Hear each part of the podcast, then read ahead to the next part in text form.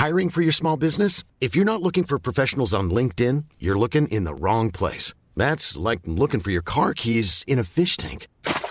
LinkedIn helps you hire professionals you can't find anywhere else, even those who aren't actively searching for a new job but might be open to the perfect role. In a given month, over 70% of LinkedIn users don't even visit other leading job sites. So start looking in the right place. With LinkedIn, you can hire professionals like a professional. Post your free job on linkedin.com slash people today. Muy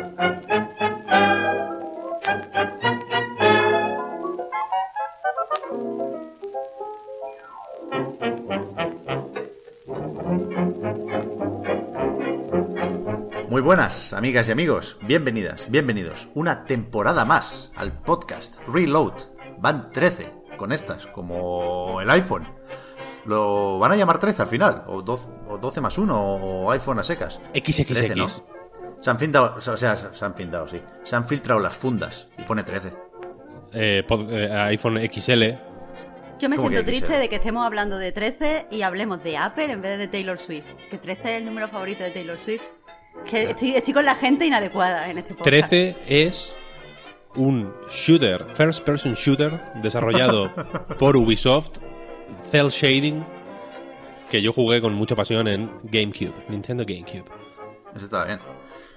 Yo- tengo ganas del evento de Apple, ¿eh? aunque parece que el día 14, la semana que viene, no, no veremos portátiles todavía, que es lo que me interesa. El móvil lo tengo casi nuevo. A ver, nueva temporada.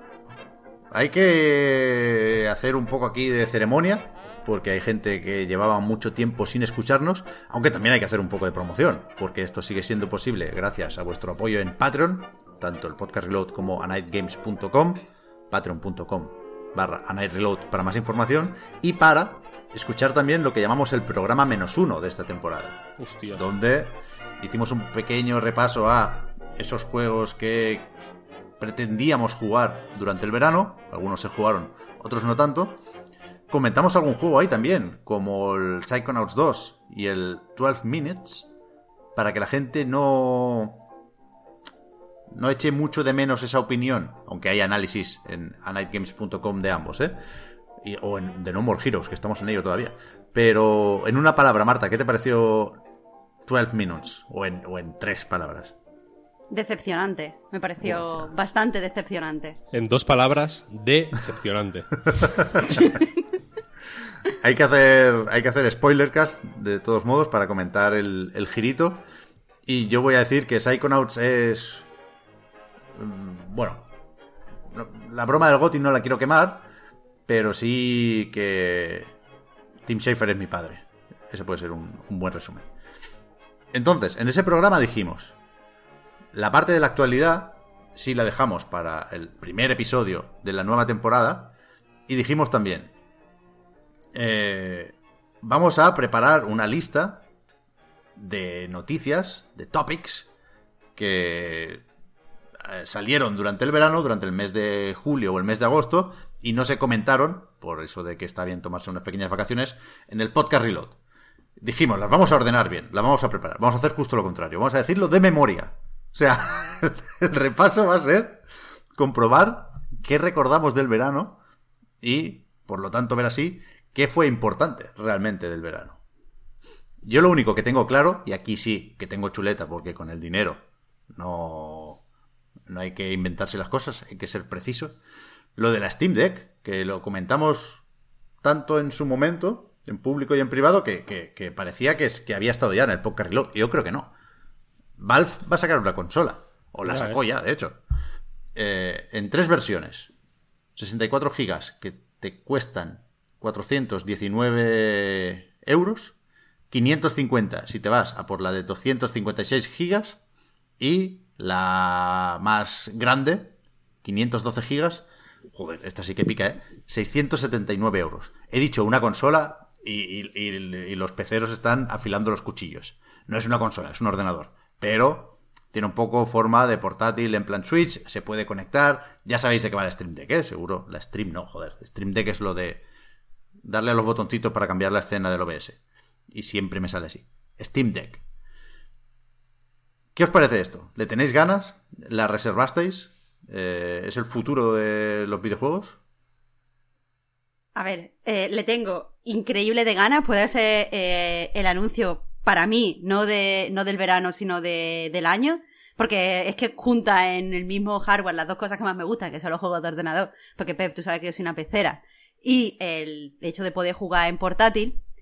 Eh, pero no la reservé y esta vez no fue tanto porque soy una rata, porque es verdad que soy muy rata, sino porque eh, quiero, quiero que la gente, o sea, aparte de porque me autoconven, autoconvenzo todo el tiempo para ser más paciente, para no dejarme llevar por el hype y tal, también está el hecho de que en realidad no sé cómo de cómoda va a ser. Ya la gente que pudo probarla eh, habló de que pesaba mucho, de que no era del todo eh, pues confortable, no era, no era eh, friendly a la hora de usarse. Y me gustaría que lo probara más gente y que me, y tener yo una idea mucho más clara de qué me voy a encontrar. Porque eh, si a lo mejor es demasiado pesada y al final nunca la voy a usar en, en modo portátil, o si no es cómoda para jugar como a mí me gusta, que es así tirada en el sofá, la voy a comprar igual, pero no la voy a comprar con tanta ansia. O sea, prefiero, prefiero llevarme el chasco antes de comprarla que cuando la tenga en casa y de repente darme cuenta que no la puedo usar como yo quiero. Sea como sea, eh, me encanta y estoy a tope. Es que no, no puedo esperar, vaya. Vas a tener que esperar, ¿eh? Me Vas a tener parece. que esperar, sí, sí. en caso de que la quieras, porque mira, en la tienda pone que si la pides hoy, te la mandan el segundo trimestre de 2022. Pero en Wikipedia, esto lo hemos dicho antes de empezar a grabar, pone que, que- que algunos usuarios ya están esperando hasta 2023. Esto yo, lo dudo muchísimo, pero bueno, desde luego no te la mandan en diciembre, como, como si se la van a mandar a los que se dieron más prisa. Yo ¿Tú no cómo la la- ves, Víctor? Perdonad que no os he saludado, ¿eh? lo, lo he leído en los comentarios No y nada. casi me desmayo. No ha, sido, nada, os- ha sido tan mala la presentación, aquí me, me ha, me ha jodido la vida Twitch. No vale repetir. En condiciones normales habría repetido, pero hoy no vale. Pero bueno, Pero, pero puede, puede hacer, o sea, la gente que nos guarde el secreto y tú haces una presentación guapa y después la pones al principio. Y todos disimulamos como que aquí no ha pasado nada y así la gente tiene No, el no, 100% no, no. de la experiencia real reload. no, no, el directo se queda como está. El directo se queda como está. El chiste de, de Apple te... O sea, Es que de verdad. Has apostado demasiado fuerte por, ese- por esa broma. Escucha, escucha iPhone y, y, y Pep solo ve rojo, tío. Al revés, pues si yo lo que tenía era ganas de empezar con las noticias y con el Steam Deck y demás. Bueno, como fuere, Steam Deck. Eh, yo no lo pude reservar porque me hice una raja en la pierna con una chapa y tuve que ir a que me pusieran puntos al hospital. ¿Os acordáis de esto? Sí, y el tétano te pusieron, Y, ¿verdad? la- y me pusieron la puta vacuna del tétanos y al día siguiente tenía la puta vacuna del coronavirus y no me la pudieron poner porque me pusieron la del tétanos el día antes. Eh, eh, abrían las reservas a, a las 7 de la tarde, aproximadamente, ¿no? Y como a las eh, 7 menos 20 estaban manipulando unas placas de chapa gigantescas y me, y me corté la pierna. Y, a las, y como a las 7 y cuarto o 7 y 20 desde el hospital, me, aprovechando que la enfermera se había ido a buscar eh, la vacuna del tétanos, de hecho, me puse a mirar en, a ver si la podía reservar con el móvil y ya no quedaban, tío. Se agotaron, pero yo la quiero infinito, infinito. Estoy bastante convencido de que va a ser tan incómoda como piensas, Marta, o más. Ese creo que va a ser un problema. Creo que ahí mm, hay poco hay poco que hacer entre, entre los compromisos que hace Switch para ser cómoda, que, que son unos cuantos y, muy notables, ¿no? Y el mostrenco que te necesita ser para ser una Steam Deck, ¿sabes? Lo que quiere ser la Steam Deck, ¿no? Que al final es una consola, o sea, un ordenador sorprendentemente pepino, si me preguntáis a mí, eh, por un precio muy, muy, muy razonable y metido en un aparatito pues que, que parece más o menos grande, ¿no? Y no, no me atrevería a llamarlo pequeño, pero desde luego, pues creo que, se, que no va a dar demasiados problemas para jugar en, en portátil. Yo qué sé. Igual, igual en, en según qué contextos, no. Igual si, si juegas la típica partida de jugar en la cama eh, boca arriba con la consola así agarrada encima de la cara, si se te resbala igual te igual tienes que eh, hacerte cirugía facial completa, ¿no? Pero Necesito una nariz nueva. pero que ahí, ahí creo que el, que el- el- digamos la el, el equilibrio que tenían que hacer entre el tipo de hardware o el tipo de, el tipo de chasis, por así decirlo, no sé cómo llamarlo, ¿no? El hardware me refiero a las piezas eh, no, sus características, sino la- las piezas físicas, ¿no? Que necesita esa máquina y, la, pues la necesidad de que sea efectivamente portátil y demás. Mm, con todo, ya digo, a mí me sirve, de momento, pues, ya digo, sobre el, sobre el papel, porque no la ni la he tenido en las manos, ni espero, lamentablemente, tenerla antes de 2022, como poco.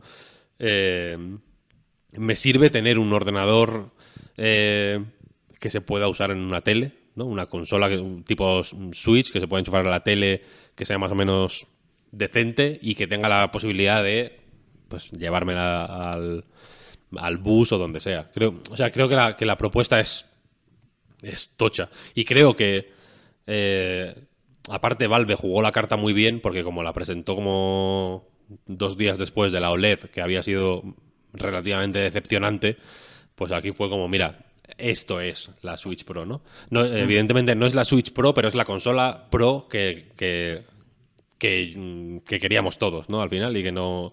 Y que Nintendo no, no ofreció.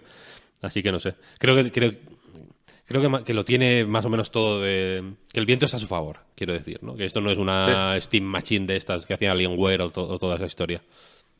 Sí, yo creo que la, la- la propuesta es bastante irresistible, ¿eh? Lo de tener todo lo bueno, parece, o casi todo lo bueno de una consola, tanto portátil como de sobremesa, como nos enseñó Switch, tener casi todo lo bueno de un ordenador, a nivel de personalizar la experiencia, ¿eh? Esto viene con un sistema operativo propio basado en Linux, pero se puede instalar aquí Windows 11 incluso, ¿no? Que para cuando llegue esto ya estará disponible. Y, seguro que la gente lo va a usar de formas que ni nos imaginamos, ¿eh? Yo, de verdad, lo digo, el uso más interesante que, que le podría dar yo es el de un ordenador. Yo quería usar esto para trabajar. De hecho, dudé eh, a la hora de reservarla porque no tenía claro cómo de bien funcionaría eso, ¿no? Porque eh, lo que hemos visto, faltaría más, es gente de IGN jugando al control en las oficinas de Valve y yo quiero ver cómo funciona pues el, el Premiere o el Audacity o, o el navegador, ¿no? Pero, ¿Para qué? pero bueno, coño, porque yo no tengo un ordenador decente. Yo quiero usar esto como un ordenador. Pero Pep, como persona que tiene un ordenador decente, ¿no has considerado que si no tienes que separar el trabajo del juego? ¿Por qué? Pues está todo en Pues un por salud, Quillo. A, a mí me flipa la idea esta de tener una cosa en el bolsillo, o en la mochila en este caso, que no cabe en un bolsillo, y llegar a la pantalla de turno y enchufarlo. Y, y- y que toda tu tecnología sea una. Un cacharro. Una cosa. Entonces, esto creo que va bastante por ahí, que puedo ir, ¿eh? Y quien quiera usarlo para jugar solo al Spelunky de Steam, pues por supuesto le va a sacar partido igualmente. Está preparada para todo, eso es lo más interesante. De hecho, creo que está preparada para demasiadas cosas. Porque a mí no me van a convencer con lo de los trackpads o los paneles táctiles esos que hacen que sea un, un monstrenco el, el bicho. Pero el tema es eso, que ahora, sabiendo que si le doy a reservar, me la mandan en verano o otoño de 2022, eso automáticamente me quita todas las ganas de reservarlo. Quiero decir, no es una opción que yo me gaste 500 euros y esté medio año sentado en casa esperando a que me llegue. No, eso es fuerte. Entonces, creo que aquí tienen un problema con el tema de los semiconductores, pero creo que, como decías, Víctor, les va a ir bien a pesar de esto. Mm, Mira, por ejemplo, en los comentarios están diciendo que no es un ordenador decente, sino que es un portátil medio. Mm, Pero es que los, un portátil medio está de puta madre también, quiero decir. O sea, a mí, o sea, Decente sí que es, no jodamos. me refiero, el, con- en el mundo PC hay este rollo de. como de, de sibaritismo con el hardware, ¿sabes? Que es como que, mm, tío, un, un puto ordenador de, de 700 euros, random MSI, es más que suficiente para, para el 99.000% de las cosas que quieres hacer, tío. No, no, no te rayes, ¿sabes? Sí, sí. O sea, es decente para jugar a 720p, pero también para trabajar a 1080. Sí, si no le sí, sí. pides 4K, esto te va a dar, hombre. No, ningún problema. Ningún problema. Yo creo que es más que de sobra, vaya. Yo creo que. que a, a Valve le tocaba hacer esto, vaya. Y. En todas esas entrevistas que han dado, creo que dejan claro que, que saben lo que hacen. Que Gabe Newell tenía ganas de hacer algo así y, que el equipo de ingenieros, en este caso, se lo ha mirado bien. Y, desde luego, uno como usuario tiene que pensar si entra en este mercado o no, ¿no? Los PCs con disfraz de Switch. Pero lo que está claro es que si te interesa esto, Steam Deck ahora mismo rompe la competencia. Que es peor, más cara, más fea y sin la garantía de Valve. A falta de ver qué pasa con el Proton y estas capas de compatibilidad y hostias que supongo que también va, va a liderar una pequeña avanzadilla en ese frente, ¿no? Pero, pero creo que. que Valve no, o Steam, no podía hacer una propuesta mejor y que esa propuesta no podía pintar mejor. De todas formas, Pep, no me, no me gusta demasiado eh, lo de considerarlo un PC con disfraz de Switch, porque parece que estamos todos rehuyendo el hecho de que esto quería ser, o, o- o por lo menos en, en apariencia, o sea, lo que yo, yo deduzco por ver el diseño, por ver tal, que esto quería ser una portátil, vamos a hablar de portátil, porque así podremos evaluar si falla o no falla como portátil. O como, como híbrida o lo que sea, pero es que no sé por qué la gente, no solo tú, pero tanta gente rehuye lo de decir portátil, porque pesa. Pues si pesa, entonces mm, tendrán que ponerse eh, en Valve, a, tendrán que poner a sus ingenieros a ver cómo la próxima versión no pesa tanto. ¿Sabes lo que te digo? Yo, bueno, yo creo que es por la versatilidad. O sea, es la, Switch es una portátil. Si no lo sabíamos o no lo sabemos o no lo tenemos muy claro con Switch, ¿no? Es que a mí se me quedó grabada para siempre la frase de Nintendo que decía que era una consola de sobremesa con alma de portátil. Eh, Esto es esa versatilidad al cubo. Con lo cual es solo una opción, lo de portátil. Pero, pero es verdad que creo que esto no existiría o sería de otra manera si, si no hubiera existido Switch, eso sí. Y que, y que, quiero decir, yo estoy con Marta porque sacando la Steam Deck de la caja, digamos, ¿no? Ah, eh, lo que recibes al comprarla, quiero decir, es una consola portátil. ¿No? Porque luego necesitas comprar cosas a mayores para enchufarla a la tele, necesitas comprar cosas a mayores para utilizarlo como PC, ¿no? Porque no, mm, pues bueno, igual tiene un teclado táctil eh, virtual, ¿no? Pero, pero no, pero no es el, el- uso que quiere tener es que tú lo enciendas, yo entiendo, vaya, y se te inicie el modo Big Picture este del Steam y que juegues al, Quake, ¿sabes? O sea, que quiero decir que, todo, que todos los usos eh, extra son eso. Y Yo entiendo que son usos eh, no. No sé cómo, cómo decirlo, no, no- no previstos, ¿no? Quiero decir que si hay una garantía, si, si, si, si Valve te da una garantía, no cubre esos usos. ¿Sabes? Tú no puedes llamar a Valve y decirles, oye, que estoy intentando instalar el, eh, el OBS y no me funciona. Te dirán, pues métetelo por el culo, ¿no? Es como si yo llamo a Sony y les digo y les- que sí, coño, que sí. Es como, es como el Ellos homebrew de la... De la que- que- Ellos te animan a instalar todo esto. Vale, te, O sea, pueden, te, eh, te pueden animar en tanto que es un, es, es un, un ordenador eh, portátil al final, ¿no? Pero el, el uso previsto, ¿no? Y el uso establecido por Valve y el uso promocionado desde, desde el puto minuto uno por Valve es jugar a- al disco Elysium en el sofá. Entonces, entonces todo lo que sea discutir, entiendo, más, a- eh, más allá de eso, son cábalas que nos podemos hacer y que, y que guay, ¿no? Porque entiendo que forma parte también de la- del atractivo de, de la máquina, pero me parece tan eh, marginal el- eh, ese tipo de usos, ¿sabes? Que, que centrarse mucho en ello es eh, cont- contraproducente, porque estás, porque es, es mirar al dedo en vez de a la luna. Porque es como si nos ponemos ahora a pensar en el Crunchyroll de la Switch. Es como, hostia, el Crunchyroll, el Crunchyroll. El Crunchyroll no lo usa nadie. ¿Sabes lo que quiero decir? Que es, es marketing. Esto es por hacer fotos del lifestyle y vídeos del lifestyle. Pero en el fondo, Valve sabe, y cualquier pecero como yo sabe, que Steam Deck es o va a ser la mejor amiga del cajón de los cables. Esto te llega y es portátil, vale, pero entonces abres, el cajón de los cables y que si un mini HDMI, que si un USB-C, se empieza a enchufar, tío, de todo. Pa, pa, pa, pa, pa, pa. Tiene un centro multimedia con 30 pantallas. Mira, yo te digo que hay que ser un hijo de puta.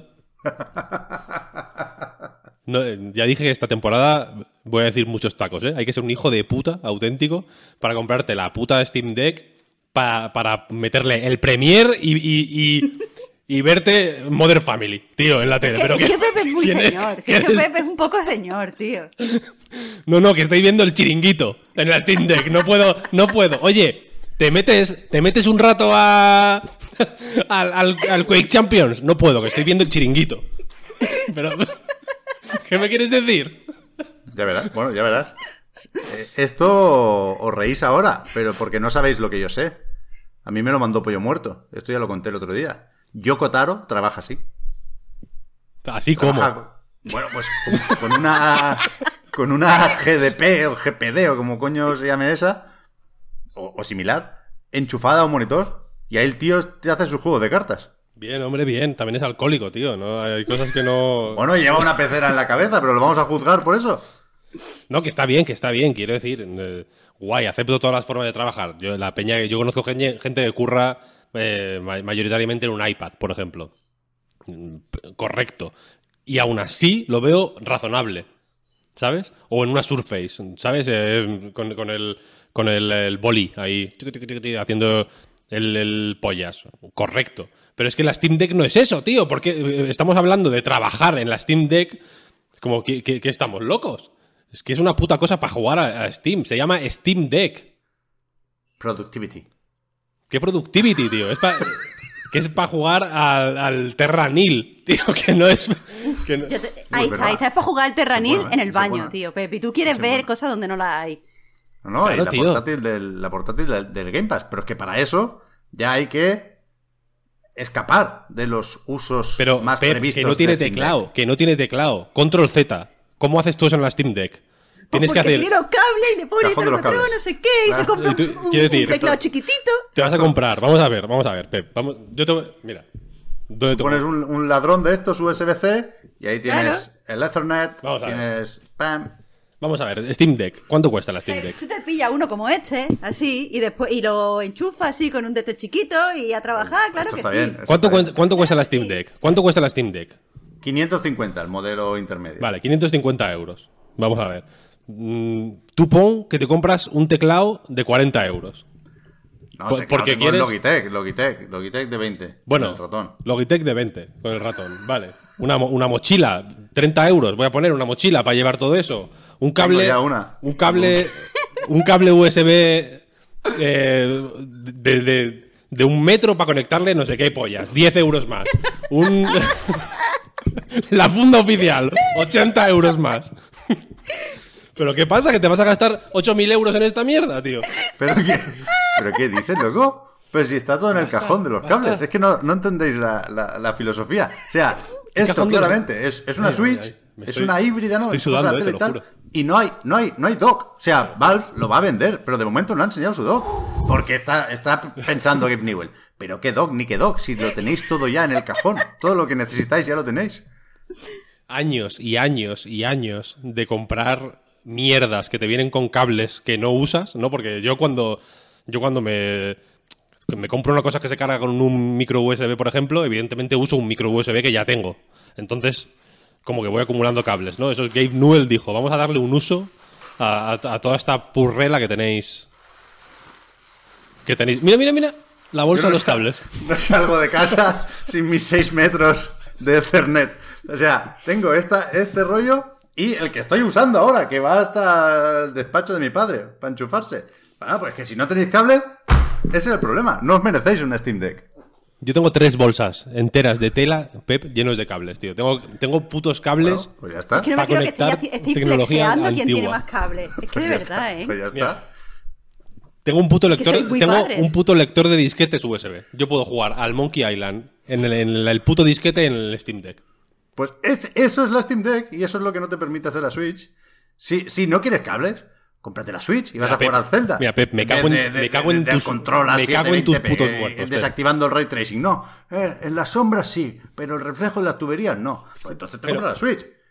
Pero que te, pero que te, que, que- estabas diciendo ayer, estabas diciendo ayer que el Gran Turismo 7 se veía mal. Y ahora me estás diciendo que quieres el, el Steam Deck para jugar a, a, a- a qué? ¿Para usar el, el, el Premiere? Eh, Al de Artful Escape. Sí, X- bueno. Xbox Series X. Sí, sí. bueno, ya, bueno. A ver, que llevamos aquí una hora con una noticia que está vieja ya. Está vieja, sí, Y, está vieja. y te- y tenemos un showcase que comentar, pero Es antes, lo que decía, ¿qué recordamos del verano? ¿Qué recordamos, por ejemplo, de la Gamescom? Que fue hace nada, ¿eh? Y, Hace yo a veces pienso que la soñé. Para mí, la, o sea, lo que esto Suena a broma, ¿no? Jeje, ¿cómo eres, Pep? Aquí el podcast Reload. eh, ¿Cómo están con las risitas, no? Lo que más recuerdo es el trebuchet. Lo que más, con diferencia. Después, si, si pienso un rato, digo, hostia, sí, el Saint Row, el Midnight Suns lo vimos ahí, el retraso del Horizon, la fecha del Halo, vale, sí. Pero trebuchet, lo primero. El- La Gamescom está, está para tirar, ¿no? La información se va, el meme sobrevive. Es así, ¿eh? Lo dijo Kojima ya, en Metal Gear Solid 2. Es verdad. Yo tampoco recuerdo nada, ni siquiera. O sea, aparte de las noticias, que ya has repasado tú más o menos porque son noticias de mierda, ni siquiera salieron demos así guapas para probar. Como si no hubiera pasado, tío. Como si no hubiera pasado. Es que este año. Vosotros decíais que estabais contentos, ¿no? Con 2021. No sé si se malinterpretó. Yo la semana pasada, en el podcast menos uno, dije que estoy en el barco de los que piensan que este 2021, por la pandemia y por, por porque es así, porque tocaba, y no se le puede echar las culpas a nadie, faltaría más, está siendo flojo. Eso no quería decir que no hubiera juegos a los que jugar, pero por recurrir al comodín de las notas, es un año de muchos ochos, que te juegas a, tres ochos un mes y acabas más contento que, que para Dios, ¿eh? Pero me han faltado nombres propios y me están faltando nombres propios este año. Pero vaya, tampoco me ha faltado en ningún momento juegos a los que jugar. En eso estamos de acuerdo. No, ha sido un, a ver, está siendo un año raro. Yo creo que mm, por centrarnos en el en el verano, yo creo que el año pasado no no hizo ningún bien a este, en el sentido de que este año en algunos eventos ya los presentaron, la Gamescom, por ejemplo, sin ir más lejos, los presentaron como ahora sí mm, lo vamos a hacer virtual, que de hecho han- ya han dicho que lo quieren hacer así forever, ¿no? Como que quieren hacer un Híbrido. híbrido tal no sé qué no sé cuál que es como pues como ha sido toda la vida hijo no no, quiero decir la- el 99,99% de la gente del mundo ha seguido esto virtualmente y no ha pasado nada pero bueno la cosa que que el año pasado más que más que servir yo creo como ensayo de cara a este no y, y- y que este ya saliera bien y que fuera guay creo que el año pasado nos agotó tanto eh, por, por pensando estrictamente en los eventos de videojuegos, quiero decir, ¿eh? no, no en el año que ya, que en fin, ya, ya fue. Déjalo para- ir también. Claro, para echarle comer aparte. Eh, que este ya veníamos de culo y, y- y no hicieron absolutamente nada para, para mm, calmar las sospechas, quiero decir. No todos sospechábamos que iba a ser una puta mierda y que no nos íbamos a acordar de nada a los dos días de que se emitiera cada presentación. Y ha sido así. O sea, no, ha ocurrido nada que nos, que nos haya. eh, ¿Sabes? ¿Qué, qué- qué es, qué se puede recordar? Nada, nada. Ha sido, ha sido chungo. Quiero decir, en vez de. Y en vez de eh, hacer, hacer más piña y. Y yo qué sé, pues hacer una supermaratón en Twitch de, de L3 de 12 horas, que fueran 12 horas de pin, pin, pin, anuncio, anuncio, anuncio, una cosa tocha, ¿no? Una cosa, porque lo digital ya es liviano, ¿no? Y, y, y- y tiene poco cuerpo y poca chicha y poco peso en general, pues en vez de hacer piña para, pues, en fin, sumar y sumar y sumar y sumar, lo que han hecho ha sido extenderlo durante todo el verano, que, que- que ha, que ha sido como, ¿no? Como tirar una, un, una- un botecito de estos de aceite que te dan con las tostadas para el desayuno, ¿sabes? En el océano. Y nadie se acuerda de nada, no, no... Ha tenido súper poco impacto. Hay compañías como Electronic Arts que si me... Si, si me hubieras dicho ahora que Electronic Arts no hizo evento, es que ni, ni habría ni habría hecho el esfuerzo de recordarlo, ¿sabes? De, de- Ya. de- me habría confiado ciegamente, no habría dicho "¿Hi- ¿hicieron o no? Ni lo, ni lo habría pensado. Entonces, esto para mí es una no voy a decir una buena noticia, un te lo una especie de te lo dije, porque sigo creyendo que estos eventos tienen que ser presenciales o no ser, porque porque se hacen, se hacen daño siendo de esta manera, yo creo, vaya. Tanto el E3 como la Gamescom. Eh, y habrá que ver el año que viene qué pasa, vaya. También entiendo que este año ha sido raro porque efectivamente pues había poco poco material, en las circunstancias del, del desarrollo de, la- de muchos juegos pues han sido complicadas, había muchos juegos a medio hacer, había más malas noticias que nunca, en el sentido de que efectivamente, como muchos desarrollos habían ido regulín, pues eh, había que anunciar mucho retraso, mucha eh, historias incómodas de anunciar, que entiendo que no son, que no tienen el tono celebratorio de un que necesitan ese tipo de eventos, ¿no? Pero vaya, ha habido los indies, por ejemplo, por, por no centrarme solo en el E3, en vez eh, ha- ha- han hecho se han unido en demasiados grupos. Quiero decir, ha habido muchas iniciativas de, de unir el, Indie Houses, el Wholesome Direct, el no sé qué, y han hecho 70.000 eventos también, que de nuevo creo que se ha perdido eh, foco. O se, o se ha hiper especializado el tono, si quieres decirlo así, y al final eh, creo que por, por eh, agobio o por análisis parálisis, si lo queréis decir en términos de juego, era más fácil ignorar todo que, pensar en qué te merecía la pena ver, simplemente. Pero, a ver, un momento, Pep, ya, ya sé que tú quieres decir algo, pero es que me parece que estáis mezclando una serie de conceptos eh, sin ton ni son, que, tie- que tienen diferentes eh, cuestiones y que, y que mm, no, o sea, como que lo estáis uniendo como si fuera un todo. Por un lado, es verdad que el año de pandemia, evidentemente, ha hecho que el calendario de, de juegos pues se trastocara y eso ha, hecho que veamos los mismos juegos una y otra vez perdiendo efectividad. Yo Deathloop, yo ya no, no tengo que jugar. Yo puedo hacer análisis de Deathloop y no lo tengo que jugar. Porque ya he visto todo lo que hay que ver.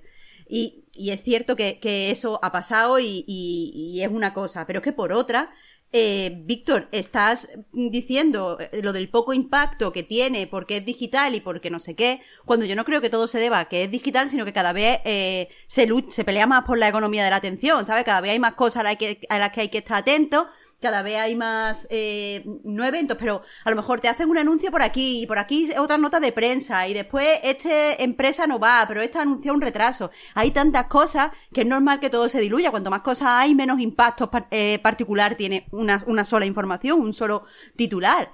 También estás diciendo, es que los indies se han unido en demasiados no sé qué. Me parece injusto porque hay muchísimos juegos indie, quiero decir, eh, en números, en- simplemente en cifras. Hay más juegos indies y más estudios indies que anuncios grandes de grandes estudios, porque ya os digo, hay, hay- ¿cuántos estudios indie hay en España? 3.000, nada más que aquí. Entonces es normal que se unan porque quieren tener un poco de esa atención, tienen que dejarse ver, entonces no puede ser su culpa hacer esfuerzos para, para enseñar cuál es su propuesta. Es cierto que están compitiendo por tu atención y es cierto que eso resta impacto, se restan impacto los unos a los otros y de cierta forma les resta impacto a cualquier otro tipo de evento. Pero es que es lo único que pueden hacer. Eh, yo no creo que la solución sea volver al presente. O sea, yo entiendo para los desarrolladores, para la prensa, sí tiene que haber eventos presenciales, no estoy eh, metiéndome con eso, pero no creo que, que la solución para que vuelva a ser todo emocionante y para que eh, Pep se vuelva a ilusionar con, lo- con los anuncios pase por solamente por hacer un evento presencial y tampoco creo que, que solucione nada que, que yo que sé, que, lo, que los indies hagan menos o que lo hagan de otra forma. Yo creo que es que al final lo que pasa es que para bien y para mal salen muchos juegos. Y es normal que cuando salgan muchos juegos, todo nos parezca menos, menos impactante. Eso junto con lo del calendario. Quiero decir, no, no, no lo mezclemos todo y al final todo es culpa de la Gamescom. Pero que, que- es que están cambiando muy rápido el tablero de juego. Bueno, culpa de la Gamescom no. No hace falta señalar culpables, Bueno. ¿eh? Porque aquí cada uno hace lo que puede para, efectivamente, como dices Marta, ganar visibilidad. Pero yo sí creo que Víctor lleva razón en lo de eh, que se está logrando lo contrario a lo que se pretende. Y volviendo un poco a un tema que sacamos también la semana pasada y que insistiremos porque es uno de los temas de esta temporada. Eh, ¿Cómo lo dijiste, Víctor? Que, que so- somos todo un poco blandiblue ahora, ¿no? Después de la pandemia.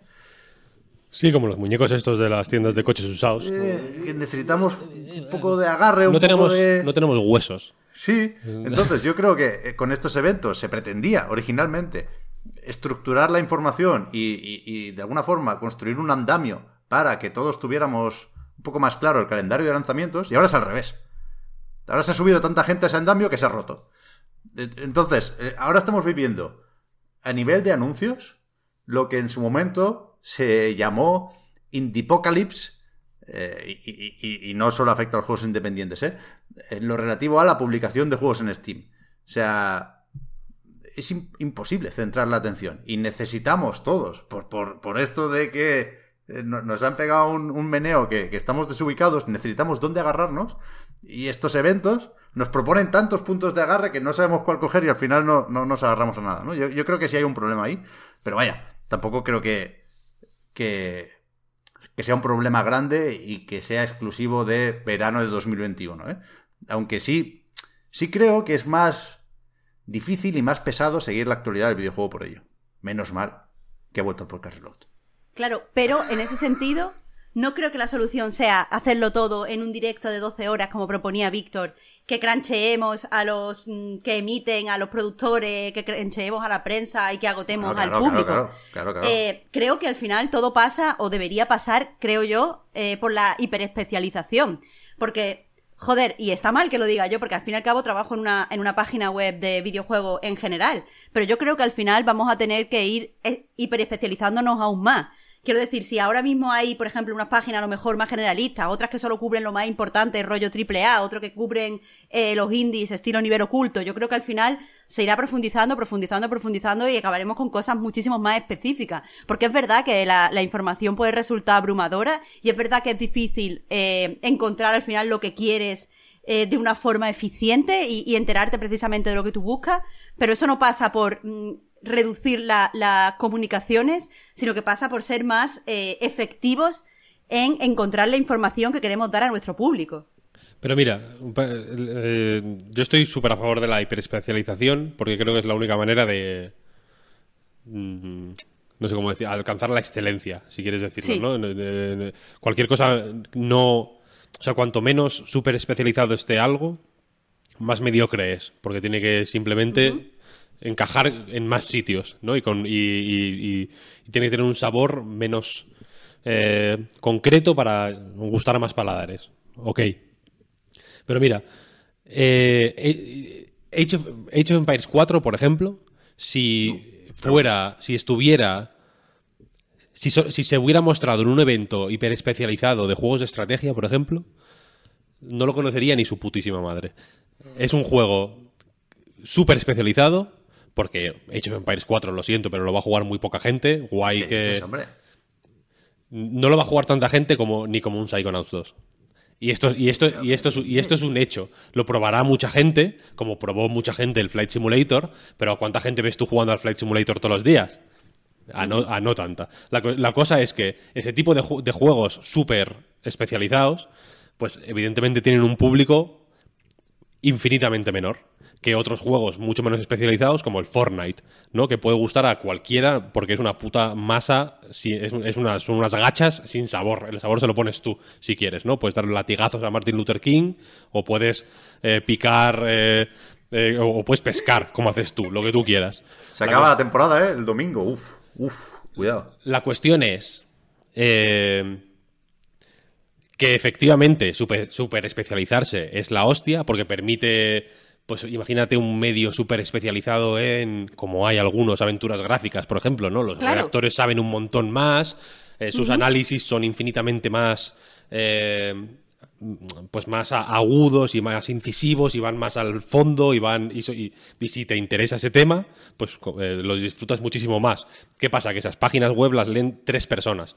Como como leen muchas menos personas las webs especializadas en el FIFA quiero decir o sea no que, que eh, que la, cuestión es que el 3 de juegos, por ejemplo, o, a Night Games sin, ir más lejos, vaya, no, pues no quiero echar la piedra a nadie y luego esconder la mano, eh, lo, lee más gente porque hay un poco para todo el mundo. Y, entiendo que hiperespecializarse está guay, pero tú misma lo has dicho.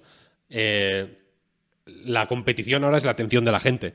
Entonces, si solo puedes llamar la atención de un 0,001% de la gente, y si ese es tu techo, pues estás muerto. Simplemente porque, porque otros, otros pueden tener muchísimo más. No lo veo así exactamente, porque eh, si fuera así habrían desaparecido muchísimos géneros nicho. Creo que la gente, eh, sobre todo cuando tiene una, unos gustos muy específicos, suele ser muy leal y muchas veces no le importa financiar los proyectos. Quiero decir, yo he visto que se han publicado juegos en España cuando yo jugaba en la Vita y solo jugaba a japonesadas extrañas. Eh, todo lo que salía lo compraba, eh, todo lo, o sea, y veía que, que, se editaban juegos cuando a lo mejor el público era muy limitado, simplemente porque sabía que la gente compraba ese juego mm, porque, porque tiene unos gustos específicos, o sea, realmente específicos. Lo que no puede ser, creo yo, es eh, mantenernos como estamos ahora, porque mm, o sea, la, la, la, gente, o sea, las páginas web, por ejemplo, generalistas, cada vez ganan menos dinero, cada vez tienen que hacer publicidad mucho más invasiva, cada vez tienen que eh, la gente en Twitch cada vez tiene que recurrir a cosas como vamos a hacer un, un directo de 9 horas, 12 horas, 15 horas para poder llamar la atención. Cada vez estamos más decepcionados con los eventos y cada vez los eventos tienen menos impacto efectivo y real en la gente. Es decir, la gente se olvida de lo que se ha anunciado. Así que yo no veo que esto pueda continuar. A lo mejor mi solución no es la correcta, pero no me parece que, que como estamos ahora estemos bien. No, no, desde luego, desde luego. Lo que tiene que volver es el, el E3 físico. Uy, ya ves. Pero eso que vosotros habéis ido. Es que, es que Tú, mira, no, ello no ha cambiado nada. Ha, ha, cambiado todo, Marta. Aunque es que, ha, ha, cambiado todo y, lo, y, y, es que, y es que lo, lo, lo, sabes tú y lo sabe todo el mundo. Ha cambiado algo y se nota en el ambiente. Ha, ha cambiado, cambiado, ha cambiado que. Es que el ambiente no es Pep. Ha cambiado que no hay fotos. Joder, que ahora tú buscas E3 2021 eh, Pictures para pa ilustrar una noticia y salen webcams o fotos del E3 de hace tiempo. Es como buscar eh, Imperio Romano en Google. Evidentemente no salen fotos de ayer, salen fotos de hace 3.000 años. Joder, son cosas como. Son cosas del pasado ya. Tiene que volver la, a la actualidad. Quiero decir, el E3 es una, es una movida que tiene que estar ocurriendo, efervescente. Tiene que ser una cosa con peso, física, gorda, que, que esté metida al Ayuntamiento de Los Ángeles. tiene que haber policía cerca, rondando. Tiene que haber cosas. Cuidado que hubo E3 realmente y, y, podría haber sido peor, ¿eh? Pero vamos ya al showcase, que me estoy poniendo nervioso. Antes, solo un, una, un, apunte porque vais los dos uniformados de Pokémon. El Pokémon Direct, ¿qué? ¿Cómo, ¿Cómo se acerca el remake de Perla y Diamante y Leyendas Pokémon, ¿no es? ¿El Arceus? Arceus. ¿Os gustó el Pokémon Direct? Eso sí que no me lo creo. Ahí, ahí os pusisteis de acuerdo para trolearme. No os gustó el Pokémon Direct, en realidad. No. ¿Qué va? A nadie le gustó el Pokémon no. Direct, Pep. A nadie le gustó el Pokémon Direct. Vale, Vamos vale. a ser sinceros aquí. Vale, vale. Me quedo más tranquilo. Encima, cuanto más lo veo, por desgracia, no sé por qué, menos me gusta, eh, ¿cómo es? Perla brillante y diamante reluciente, o al revés. Bueno, Yo creo que es al revés. Se... Hay rima. Con, con diamante. Vale, pues el caso, que cada vez me gustan menos. Cuando lo vi por primera vez dije, mira, sí, es arriesgado el estilo visual, no es para todo el mundo, pero cuanto más lo veo, más cutre me parece. Es que no, no puedo Joder. sobreponerme a lo cutre que me parece. Y el Arceus, eh, sobre el papel, el concepto, me parece fabuloso. Cuando lo anunciaron, creía que iba a ser una revolución para la saga, que ya llevábamos pidiéndola eh, eh, años, y sin embargo cuando lo vi me pareció menos vivo de lo que tendría que ser. O sea, no me transmitió la sensación de aventura o la sensación de este universo está hecho para mí que yo le hubiera pedido. A, a mí los remakes me encantan. Debo Joder, decir. Víctor, de verdad, porque estás ciego. Es que si no. Mm, no, no sé, me, me, me, flipa, me parecen muy bonitos. No, intento. No sé, intento unirme a vuestro. Me siento mal, me siento. Pues yo quiero estar integrado, quiero quiero compartir odios, que al final es una cosa también que no solo hay que compartir amores, los odios también unen, pero es que me gusta. O sea, lo veo y, me, y lo digo, qué bonito, qué cuco, quiero jugar a esta mierda. Es un juego ¿Pero que... ¿No lo ves como pinipón mal? No, o sea, lo veo... Lo veía pinipón bien y ahora lo veo pinipón mal. Lo veo como pinipón bien. Lo veo guay. Y, y, lo que se vio en el Pokémon Direct me, me encantó, de hecho. O sea, es como, joder, quiero esta mierda ya. El Arceus, eh, por el contrario, mmm, tengo ahí como fricciones. Como que no, no. Sé que no va a ser tanto como. No sé si. No sé si. Igual aquí estoy pecando yo de conservador o lo que sea, vaya, pero con el Arceus no sé si va. Creo que no va a llegar hasta donde me gustaría que llegara. Es como, ah, seguro que se queda a medias. Va a ser, va a ser cutre de cojones, va a ir a, a 20 frames por segundo, va a ser un desastre. Estoy, me están entrando sudores de pensarlo ya. Y este, sin embargo, es como un juguetito precioso, lo veo que, digo, es que lo quiero ya, lo quiero ya. Eso me, no sé, no sé. Y al Arceus le tengo ganas, ¿eh? de todos modos, porque... Mm, o sea, y... quiero decir, y, aplaudo que hayan se, hayan arriesgado, entre comillas, a hacer un juego así, y, guay, ¿no? me mola, quiero decir, no estoy en contra de él ni nada, pero, pero, pero tengo desconfianzas. Y con este no, porque ya sé cómo es. ¿No? Como que igual igual aquí es culpa mía, pero lo que digo es que me, me, me parece bonito, joder. En lo, en lo visual, sobre todo, de hecho, cada vez me parece más bonito. pues nada, Víctor, el el jam, Víctor. Lo siento. Dale al botón, porque ayer vimos a Jim Ryan. Con una camisa azul, sobre fondo azul, con un corte de pelo nuevo. El Jordi, el de Newcastle enseñó el futuro de PlayStation 5 y de verdad os digo que yo no sé qué pensar de ese futuro. O sea, como con todos los eventos, ¿eh? Hay idas y venidas, una montaña rusa de emociones. Antes ha terminado una encuesta que habíamos puesto preguntándoos por la opinión, por una valoración con una, dos, tres, cuatro o cinco estrellas y, se han usado bits para, se, ha pagado, se ha pagado. Para, que ganase el odio. Pero. Pero, ¿qué, hacemos con esto? Yo es que. Hay, hay tantas maneras de, leer la, la, presentación, ese PlayStation Showcase que tenía que ser un poco el, el E3 de Sony, entendiendo esto como el evento importante de este año de Sony, porque no parece que tengamos PlayStation Experience, porque esto claramente es más que un State of Play. Y, si te has despertado esta mañana y has visto los titulares, pues quizás, pues, pues quizás si dices, hostia, estuvo God of War Ragnarok, estuvo Spider-Man 2, se anunció un juego de Wolverine que también está haciendo Insomnia, que hablaremos de todo esto. Pero, hostia, ayer en directo se sufrió. Sea, ahora que estoy en casa de mis padres, eh, mi familia es del español, aquí se han visto muchos partidos del español. Y me recordó un partido del español.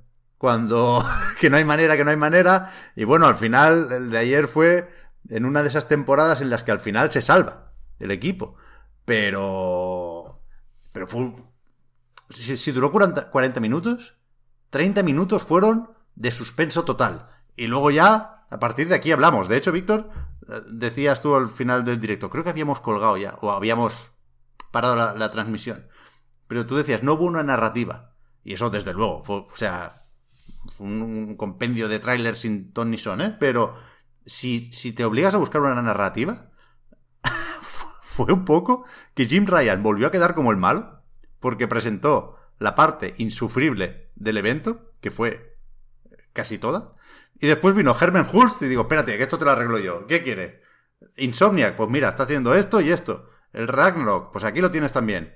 El, Gran Turismo, ya casi lo tenemos, 4 de marzo. Pero eso que tenía, eso que es el futuro de PlayStation 5 fue casi la prórroga. Todo lo demás era el pre-show. Mm, sí, sí. Súper mal organizado, incomprensible. Un evento incomprensible, inexplicable. Yo, y, o sea, las, explicaciones son eh, incómodas, entiendo, ¿no? Porque yo, o sea, yo más que eh, entiendo que es muy tentador o muy graciosa la narrativa de Germen versus Jimbo. Es el, combate del, del siglo y me partiría el culo si, si fuera así. Pero en realidad, lo, o sea, yo si fuera un, un hacer party, estaría ofendido, porque lo, Cuando sale Germen es como, mira, estos juegos que habéis visto hasta ahora, Kid, Kiddy Staff. Estos son para baby games. Ahora vamos a, ahora, vamos a poner los, los, correctos, ¿no? Los, que queréis, los juegos buenos. ¿Por qué te has comprado la Play? ¿Por el Rainbow Six? No, te lo has comprado por el Gran Tour, el God of War, pim, pam, boom, boom, boom. Bestial. El final fue acojonante. Realmente, ayer Ayer, eh, mm, justo después de que terminara esto, alguien ponía en el chat. Eh, a mí tres trailers no me van a hacer olvidar los 35 minutos de antes. Y yo te prometo por Cristo que no. Si me, si me encierras en una habitación y me das 48 horas para describirte un, un plano, un plano, no el tráiler entero, del, del bayoneta coreano, no me acuerdo. No sé, no sé nada. No sé, ni de, no sé ni de qué color eran las imágenes. mi cerebro, en un ejercicio magistral de, autoprotección, ya solo piensa, ya solo tiene en la cabeza la música del tráiler del Gran Turismo 7. Y eso es así. E- Y, el, y la. O sea, yo lo- el mensaje que me quedo es ese, ¿no? De que, de que guay, el futuro de PlayStation 5 pinta bien, efectivamente. Pero, pero no es por nada de lo que se enseñó en los primeros 30 minutos. Es por. Es por. eh, pues eso, por Polyphony, ¿no? Por Santa Mónica. Por Insomniac, evidentemente.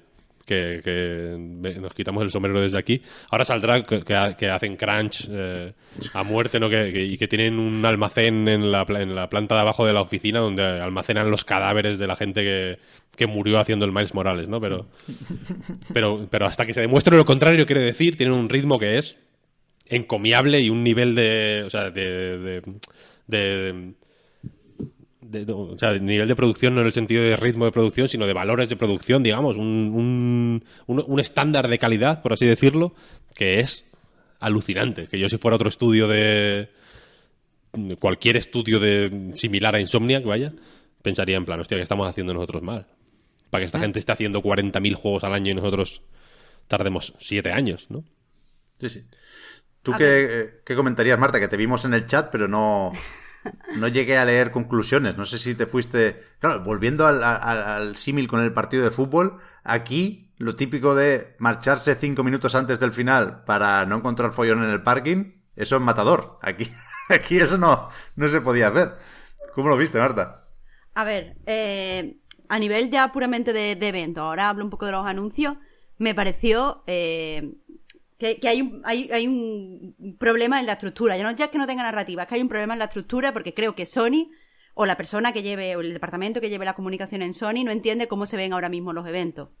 Antes eh, la gente veía eh, el evento y después lo comentaba en su totalidad, ya fuera a través haciendo un resumen en su blog o porque veíamos un resumen en las páginas web donde se ponían los titulares ordenados por importancia, pero eso es el pasado. Ahora mismo la gente ve los eventos y lo va comentando directamente en Twitter o los ve comentados en Twitch y va comentando el chat. Entonces no tiene sentido hacer este tipo de estructura eh, en en la época de la comunicación instantánea. Tú no puedes hacer un evento donde la mayoría de los anuncios al principio te van a aburrir y después va a haber tantos titulares seguidos donde la gente no los va a poder comentar y la gente además que, que está desarrollando noticias casi en directo no va a poder terminar de escribir antes de, de tener que ponerse con la siguiente noticia. Me pareció una estructura muy mala. Yo lo digo, lo he dicho ya varias veces. Yo no entiendo qué pasa en el departamento de comunicación de Sony, pero ahora mismo la comunicación no se hace de la forma en la que la está haciendo. Eh, aparte, otra cosa que me pareció en relación al ritmo es que los trailers no estaban bien hechos, eran demasiado largos y muchas veces reiterativos. Clarísimamente. clarísimamente. Claro. Entonces me alegré mucho y, y lo siento de no haber, de haber estado viendo y no haber estado ahí comentando, porque eh, hay veces que estaban enseñándote información innecesaria en un tráiler y antiespectacular. Pep, tú mismo comentaste que en el, en el de eh, Vampiro la Mascarada eh, veíamos los, los menús. El pri- ¿Qué lo, primero, quiero decir, lo primero Sí. que se vio del juego fueron los menús. El primer, el primer plano que enseñaron del juego eran los putos menús. Eso es una locura, ¿no? Que, tiene, Claro, que, que el juego no es tan feo como para que no te enseñen los menús antes que el juego. Claro, y normalmente tú cuando montas un tráiler, yo sé que tú eres mejor en esto que yo, o sea, eres mejor en esto que yo, Víctor, así que si tienes algo de, corregirme, corríjamelo sin problema. Pero normalmente empiezas con una escena espectacular que capte la atención, después si tienes por necesidad que explicar algo que sea más aburrido, porque los menús son la puta polla, pues entonces en ese momento metes la explicación y terminas con una serie de escenas espectaculares. Pero eso no lo encontramos. A, a nivel de calidad de tráiler, yo vi un tráiler bueno y fue el teaser de, del Wolverine, del Marvel's Wol- Wolverine, Ese porque todo lo demás, a Bueno, mí a mí- había cosas que me fallaban. Por ejemplo, en el de Kotor, el Kotor, eh, vimos una escena super manida para anunciar Star Wars. Está hiper manida la escena eh, medio oscura donde hay un sable de luz. No, no, no necesito verla otra vez. Si no tienes otra forma de anunciármelo, yo qué sé. Me parece que, que, que la frescura brilla por su ausencia. Pero bueno, el caso. Fue por, por. O sea. Hay cosas en, en todos estos eventos que hay que hacer por compromiso. Compromisos promocionales, ya lo hemos dicho muchas veces. Pero aquí es no solo evidente, sino que fue la mayor parte de la conferencia. O sea, lo, lo Sí. que, lo que no puede ser es que PlayStation Studios salga al final y con prisas. Es que no tiene ningún sentido esto. Que 40 minutos parece mucho, pero en realidad es muy poco en un evento de este estilo. Entonces, todo lo que salga en 40 minutos tiene que ser importante. Y, no lo fue, es que no lo fue en absoluto. Lo del GTA V ya es una broma, y ya sé que es el juego más vendido, de no sé qué. En el chat, todo el mundo se queja cuando sale GTA V porque no se puede hacer otra cosa. Nos están prometiendo el futuro de PlayStation 5 y nos están enseñando un juego de PlayStation 3. Que, la verdad, no se ve significativamente mejor. O sea, yo lo que vi ayer es el GTA que recuerdo. Me da igual que las explosiones sean un poquitín distintas o que el coche derrape mejor. Ni se me ocurre volver a comprar o a jugar GTA por esto. Que ya sé que lo importante es el online. Pero es un, un juego de Play 3. Te pongas como te pongas. Eh, el, el, Extraction... Bueno, ni, ni, ni, ni me no, hagáis hablar. No comment. Ni me hagáis hablar. El, el, lo de repetir el Deathloop, que vale, que sí, que es un anuncio porque sale la semana que viene, pero que no es el futuro de PlayStation, es el futuro de, de Xbox. O sea, estáis hablando del aparte, futuro de la, otro. la gente que quiere comprarse el Deadloop o que está interesado en el Deadloop ya, ya lo conoce, no necesita recordárselo, si es que ha, ha, ha sido omnipresente en todos sitios, estoy En- harta del juego, te lo juro. En, en 800 lados ha salido. Por eso no, no había un mensaje claro. Y de hecho, de- me, me- me voy a pisar con lo que quería comentar después. Bueno, no, da igual. Vamos a, comentar algunos anuncios que sí se colaron en ese tramo inicial y que yo creo que son titulares del evento. Creo que hay dos solo. Corregidme si me equivoco, pero lo del KOTOR, el remake de Knights of the Old Republic, es un anuncio importante Sí.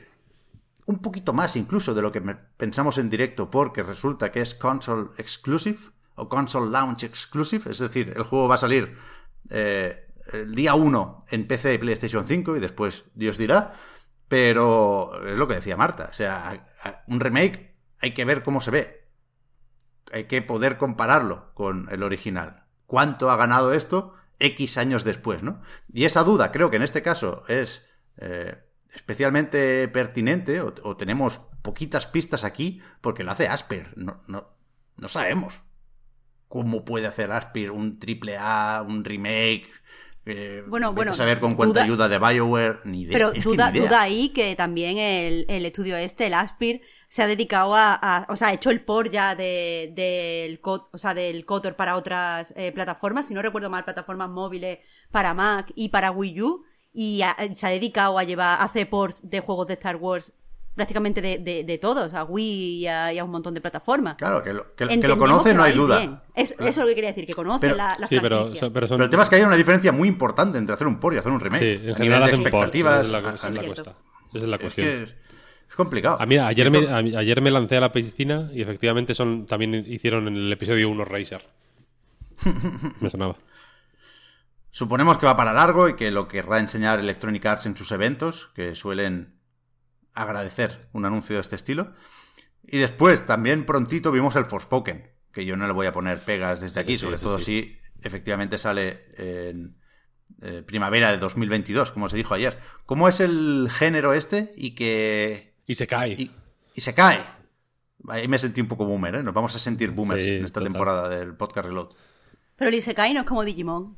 Eso no es boomer, eso es de, nuestro, de nuestra época, ¿no? Y se cae Bueno, es... es boomer no saber lo que es un Isekai. Claro. Que, Un isekai- que- que de repente todo el mundo en el chat, pero todo el mundo ayer, pusiera Isekai, Isekai, Isekai, y yo dije, "Uf, ¿lo busco o no?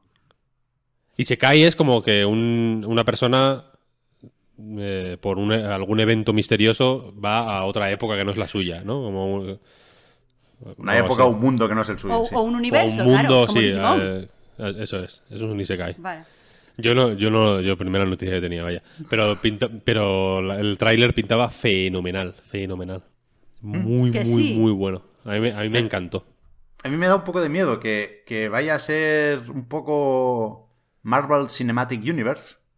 Porque creo que tiene el, el- el chiste o, lo- la- o el chascarrillo siempre a punto, la muchacha, cuando debería estar un poco acojonada al ver un dragón. Que Eso es lo que me pareció a mí, eso es lo que me pareció a mí. Ese, ese barateo, tío. Pero es que se está hablando mucho de los guionistas. Está Gary Wita aquí, que ya lo sabíamos. Está Amy Hennig, que creo que no se sabía hasta ayer. Pero a mí, cada vez que alguien dice algo en el tráiler, me parece que está diciendo una chorrada. Pero las piruetas y las magias me, me gustan mucho. Evil Dead 3 es un Isekai. Jumanji es un Isekai. Jumanji es un ¿eh? Isekai Jumanji, también. claro. Hay muchos Isekais en realidad, ahora que lo pienso. Mola, mola. A ver, porque creo que tiene otro nombre fuera de Japón. mm, El género, pero no, no me acuerdo. Quiero decir que, que supongo que lo que decís es que es la novedad llamarle Isekai aquí cuando antes usábamos otra denominación, ¿no? La novedad es, lo sorprendente a mí me pareció lo mainstream de la etiqueta. Vale. Eso porque hay mucho otaku en nuestro, Hombre, en por nuestro de supuesto. esto. La sociedad- Se, me ha se me ha roto el foco. Bueno, da igual. La sociedad se está volviendo relativista y otaku. Lo peor que nos podía pasar. Hombre, lo peor es que se volviera aún más fascista, pero bueno, vamos a dejarlo así. Vamos a seguir con el programa. ¿Y qué más? El, el Ghostwire Tokyo. Estoy muy solo en lo de no verle la gracia a este juego. Que quisiera vérsela, ¿eh? Porque me gusta Tango, me gusta Mikami, me gusta Nakamura, aunque no esté aquí ya. Pero yo, yo no, yo no lo veo. Es que, Siempre- perdona, que os pregunte, pero ya sabíamos que era un shooter. se ha colado. Sí, lo de los hechizos y tal se había visto, sí. Pues a mí yo no, no me había enterado, se me había pasado por debajo y qué decepción ve el juego. Cuando el primer avance que vimos, el primer, la presentación era súper misteriosa, era súper como con un ambientito así bueno y de repente un puñetero shooter. Ya Yo ayer, yo ayer me puse muy triste. O sea, parece, da la impresión, ¿eh? y no debería ser así, porque tiene entidad suficiente y, es lo bastante distinto también. Pero siempre parece que va como de la mano de Deathloop. Que lo importante es Deathloop y después, como es colega, pues entra también el, Ghostwire Tokyo. Pero no, es que no lo veo, no lo veo. Mm, yo quiero estar muy, muy, muy, muy, muy, muy, muy a tope con este juego, pero. mm, lo que se vio ayer no me emocionó especialmente tampoco, la verdad. Pero me gustaría, me gustaría. A ver qué pasa. Este se retrasó hace no mucho, ¿eh? Así que ya nos contarán. También os digo que el tráiler era especialmente malo con ese batiburrillo de... Es como queréis, queréis lore y fantasmas, tomad lore y fantasmas. Pero como muy, muy a batiburrillo, muy... demasiado rápido para que diera miedo o nos resultara inquietante. Me pareció un, un tráiler especialmente chusco, ¿eh? Yo en este juego, por ejemplo, aunque sea de acción al final, aunque luego el juego sea de que te vengan hordas de 200 Slendermans y tengas que volarles la cabeza, los trailers los haría infinitamente más narrativos y, ar- Ay. y aromáticos y con, y con planos mm, locos, ¿sabes? Porque como- se vieron como imágenes oníricas, ¿no? Como, como chulas. El, joder, el, el Evil Within tiene mucho de eso también. Y los trailers yo los haría mm, con cero gameplay de, de- de pegar toñas. Porque es que te, te cargas el tráiler a mi, a mi modo de ver, vaya, pero- porque ni, ni, ni se ven ni se ven bien las hostias ni se ve bien nada en realidad, ¿no? Así que yo habría yo, yo con este preferiría que se pasaran de arty, por así decirlo, o de o de o de flipaos, ¿sabes? Que de que de hacer un tráiler random, porque al final Es creo que, eso, sí, sí. creo que el juego no tiene. O sea, yo si- sinceramente creo que no hay motivos para desconfiar de este juego. Porque Es que sí, Tango sí, que sirva de mola. precedente, necesita polvitos de Kojima, los trailers. Necesita un. Necesita bien- mi, bien dicho. Mikami que le diga a Kojima. Miau, que le, que le bien dicho. Un audio, un audio del WhatsApp en plan, oye, Kojima, tío, te paso unos clips y me, lo, me montas un tráiler. Métele una música de. Llama, llama Grimes o algo para que te deje una canción o lo que sea, ¿sabes? Eh, un tráiler así de, este tipo a este juego yo creo que le iría de lujísimo. Porque ya digo que no hay motivos para para no tenerle ganas, joder, con, con todo lo que tiene detrás. Ni por los nombres, ni por la trayectoria de Tango, ni por nada, no sé. Así que El plagioneta me gusta, ¿eh? Project If se llama. Hemos pasado por encima, pero porque yo suelo desconfiar, perdonadme, de este tipo de juegos, porque que- creo que, que- que- que solo buscan la espectacularidad, pero no sé muy bien a qué precio. Y me, y me explico, ¿eh? Esto se anunció ayer cuando, cuando empezó a salir el juego y no sabíamos muy bien qué era. Algunos decían, ya se vio, ya se anunció, es un juego coreano, tal igual. Que lo hace, creo que se llama Shift Up el estudio. Sí, ser. algo así, sí. Esto se anunció hace dos años y acababa con los logos de Xbox One, PlayStation 4 y PlayStation 4 Pro. No, no, cuéntame otra, ¿no? Y ya ni siquiera me molesta en exceso que se parezca a Bayonetta, porque yo que sé. Y yo que ya tengo el Wario. Uf, uf, Qué emoción, qué emoción, qué emoción. directo me lo ha pasado Víctor. uf, qué efectividad. Digo que a falta de Bayonetta, pues, pues me, me- me- me- me tengo que conformar con esto. Yo quiero un hack and slash, me da igual quién me lo dé. Me da igual que sea mejor o peor. ¿no? La, la droga, si no hay más remedio, por lo menos que sea buena, macho. Pero, pero, pero a mí me da, me da poco igual. Yo, yo voy a jugar a este juego. No, no, no, no, me, no me parece que PlayStation se anotara un tanto enseñando esto en su conferencia, ni empezando con esto, ni dedicándole tanto tiempo a esto, ¿eh? Ninguno, Pero, Que, a ver. Eh, Dios quiera que esté bien este juego ¿eh? y que sea la hostia y que, y que lo disfrutemos como, como locos. Pero yo estoy viendo a mucha peña eh, destacando este juego entre lo mejor del evento, como, como si mucha peña en plan God of War y, y, y, y Project Como, vamos a- eh, un segundo, hay que bajar una marcha esto, ¿eh? no, no. ¿Sabes? No todo vale, no O sea, todo claro, vale. claro, claro. O sea, O sea, cuidado. esto es un dockep de la vida, ¿eh? O sea, esto no va a funcionar en ningún lado. Y, va- y van a estar dos años más rebajando el juego.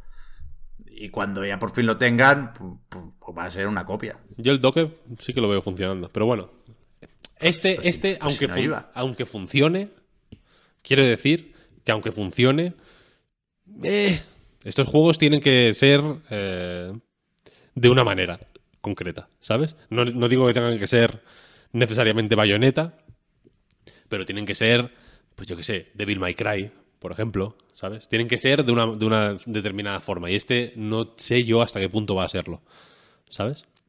Creo que entiendo el ansia, quiero decir, pero no sé. Es como... eh, yo entiendo este rollo... eh, los coreanos hacen muy bien ese tipo de juego, ¿no? Como loco, hay con unos graficotes que se te va la puta olla. ¿Cómo se llamaba este que salió en un evento de Xbox? Que era como... eh, que publicaron como un prólogo y, no, y luego va a salir el juego entero o algo así, ¿no? Que es, que- que es chino, creo, este, en realidad. Como un shooter en primera persona que había sí, sí, sí. vikingos y ninjas y su puta madre. Una cosa demencial que tenía unos gráficos eh, alucinantes. Pues que hace falta un poco más que eso, ¿eh? ¿Sabes? O sea, que, Sí, sí. que, mm, no lo sé, ojalá, pero quiero decir que, que- que- que a este juego yo creo que le iría mejor un perfil un poco más bajito, ¿sabes? Para ser un- le, le vendría mejor ser una sorpresa que tener muchas expectativas encima, ¿sabes? Son Pero juegos bueno. de atraer inversiones. ¿no? Bright, Como el, Bright Memory, eso es. Eh, como el, el Wukong, ¿no? Pero bueno, ¿Este cuál es? El de- El del mono. del mono.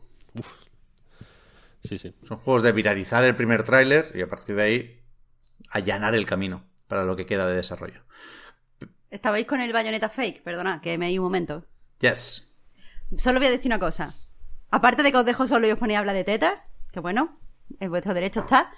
Eh, Que se ¿qué movían, pasa? se movían demasiado.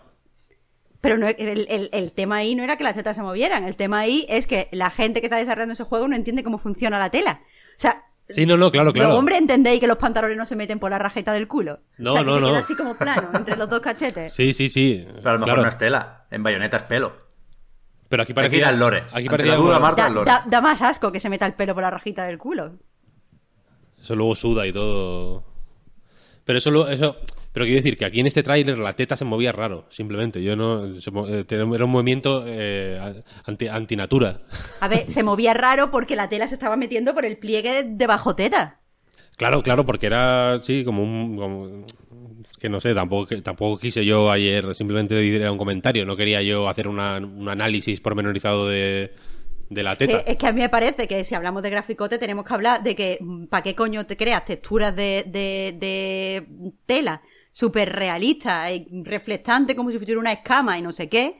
Y después la, la- la tela esa no funciona como tela, la tela esa funciona, yo qué sé. Es un poco como... Esto con, Es con raro. Gausete, ¿eh? Estáis suponiendo que es tela y a lo mejor no.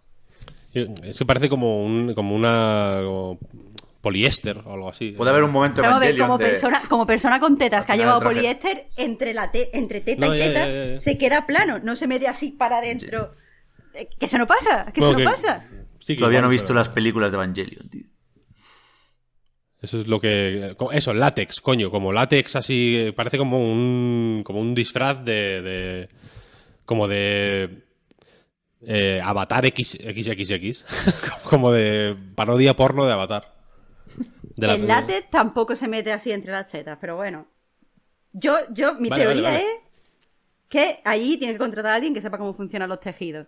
Porque después se les critica y es como estos que son Social Justice Warriors. Mira, ni Social Justice Warriors ni nada. Aquí es que hemos visto tejidos y tetas. O sea, yo como persona con tetas y, te- y que he visto tejidos, eso no funciona así. Que me contraten. Pico de audiencia, ¿eh? Con el debate de las tetas. La teta, sí, sí. en Twitch al final. Vamos a, a PlayStation Studios y a la parte del Herman. Esta, esta sí, esta sí. ¿Cómo se la jugó al Jim Ryan? Yo, yo estoy convencido que están en el, en el mismo barco, ¿eh? Pero a la hora de repartir, mira, Jim, ¿qué te parece si tú enseñas estos y yo, yo me quedo al final con estos? Y el Jimbo, sí, claro, claro, lo que digas, Herman, lo que digas. Como guste, como guste. Eh, en el orden que queráis. Gran Turismo 7, el 4 de marzo. Marvel's Spider-Man 2 para 2023. Marvel's Wolverine para más adelante, lo desarrolla también Insomniac. Y God of War Ragnarok no tiene fecha. Pero debería ser un juego para 2022, ¿no? Debe- debería ser el juego grande de Sony del año que viene porque hace justo un año, en el PlayStation Showcase de 2020, se anunció para 2021. Nadie lo creyó, ¿eh? Pero errar Dos años. por es dos fuerte. años es bestia, con o sin pandemia. Sí, sí. Entonces, vamos, vamos a suponer que es 2022. ¿Por dónde queréis empezar? ¿Cuál os gustó más, de hecho? Mira, así os lo Gran. Turismo. Te ha cambiado la autoescuela, ¿eh, Víctor? No, hombre, a ver, los juegos de coches me han gustado siempre. Eh, más que los coches, pero el tráiler de Gran Turismo me encantó. Me encantó. Esta mañana me lo he visto poco tres veces. po- Porno de cromados. Era, efectivamente, efectivamente. Me sentí robot. Si yo, si yo fuera un, si yo fuera un robot, eh, es- eh, querría ver esto para hacerme pajas. Yo espero que esté bien. Yo, yo no, no. Y me encantó, o sea, y me encantó aparte, aparte del rollo este, pues que bueno, los juegos de coches tienen que tenerlo un poco, ¿no? Este rollo como de erotizar el, el coche, ¿no? Como de hacerle seguimiento a las curvas del coche, así una cosa así. Eh, pero aparte, luego, todo el rollo, creo que GT Sport se llamó GT Sport porque no sabían exactamente si iba a cuajar la cosa, creo que cuajó menos de lo que esperaban y creo que esto... O sea, a mí lo que me ha dado a entender esto es que es un gran turismo más gran, más gran turismo como como como pues en fin, como eran el- de, de Play 3 para atrás, quiero decir, ¿no? Y, y eso para mí es una buena noticia al menos. Y, y lo que vi me gustó, joder, o sea, me me, me, me moló, me moló. Y, y me gusta Ya. que haya, o sea, las- la generación pasada, Forza, no, no tuvo. No, no tuvo rivales mm, muy fuertes, quiero decir. Había simuladores más, más tochos, en plan el Aseto y cosas así, pero que eran más especializados, yo creo, así de, de simulación mainstream, por así decirlo. El, eh, si, si, si en fútbol está el FIFA y el Pro, y ahora ya solo está el FIFA, en coches ha estado el Forza y el Gran Turismo, y Gran, y Gran Turismo la generación pasada estuvo menos de lo que se le esperaba, ¿no? Y los otros juegos de coches que fueron saliendo, pues fueron dándose más hostias que otra cosa. Y me mola la perspectiva de tener, mm, pues eso, dos grandes juegos de coches, o dos, o más que dos grandes juegos de coches, dos grandes equipos haciendo simuladores de coches mainstream. Y me parece guay. Sí. Yo, o sea, lo voy a jugar, ¿eh? Y nunca he jugado muchísimo a un Gran Turismo. Me parece que te tienen que gustar más los coches para estar en, en- en sintonía con Yamauchi. Pero, pero el tráiler creo que invita un poco a, a esperar, pues eso, un Gran Turismo con un número y no eso de sport para pensar en las competiciones, que luego se han hecho muy bien, ¿eh? Mm, La escena sí, sí. competitiva de Gran Turismo Sport mola bastante por cómo se presenta, sobre todo. Pero, yo creo que aquí hay que sacarse el carné y hay que recuperar rituales de Gran Turismos previos. Estoy de acuerdo. Porque a mí, o sea, a mí el, por, por aclararlo, ¿eh? porque parece, creo que ha dado la sensación de que he dicho que, que, Gra- que Gran Turismo Sport mm, fue un fracaso o algo así, y es cierto que tiene mucho recorrido como eSport. pero como a, a nivel usuario, quiero decir, yo como usuario no, no me interesa. Poca relevancia, muy poca relevancia. tuvo es un Gran Turismo. muchísima menos relevancia que los Gran Turismo con número, evidentemente. Y aunque la escena competitiva sea tocha, que lo, que lo puede ser, no digo que no. mm, No sé, creo, creo que. Creo que, que ni a Sony ni a Polyphony a nivel creativo les tiene por qué mm, interesar menos hacer un gran turismo para las masas, por así decirlo, ¿no? O sea, para que jueguen no solo los pros, sino también yo, ¿sabes lo que quiero decir? Que no tengo ni puta idea de conducir y que me pongo las flechitas en el suelo, ¿sabes? para que me digan cuándo frenar. Yo lo vi, yo lo vi un poco borroso. Estoy, no sé, tengo un poco de miedo con la parte técnica. Porque lo del intergeneracional creo que no estaba previsto. Y al final sí saldrá en PlayStation 4, ¿eh? ese mismo 4 de marzo. Y no sé si le han querido meter más ray tracing del que tocaba o qué. Se han, se han pasado. Pero el resto de los vídeos, cuando los volví a ver con calma en casa, en la tele, a 4K, no tenían nada que ver lo que habíamos visto en directo, porque estaba a 1080, porque era uno de esos estrenos que se ven muy mal en YouTube, y el Gran Turismo se veía más o menos igual. Y además rascaba un poquitín en un par de escenas.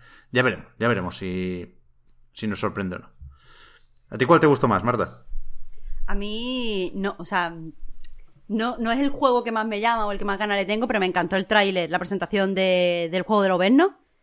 O sea, me pareció ultra, ultra masterclass a la hora de hacer un anuncio. Porque si os fijáis, está toda la, la narrativa que pedíamos al evento en ese tráiler. O sea, empieza el avance, no sabe qué es. Eh, pero ya te encuentras como un, el, hecho de estar en una post escena de acción me, me motiva mucho. Empiezas a ver el personaje y puedes a lo mejor intentar adivinar que se trata de, de Loberno.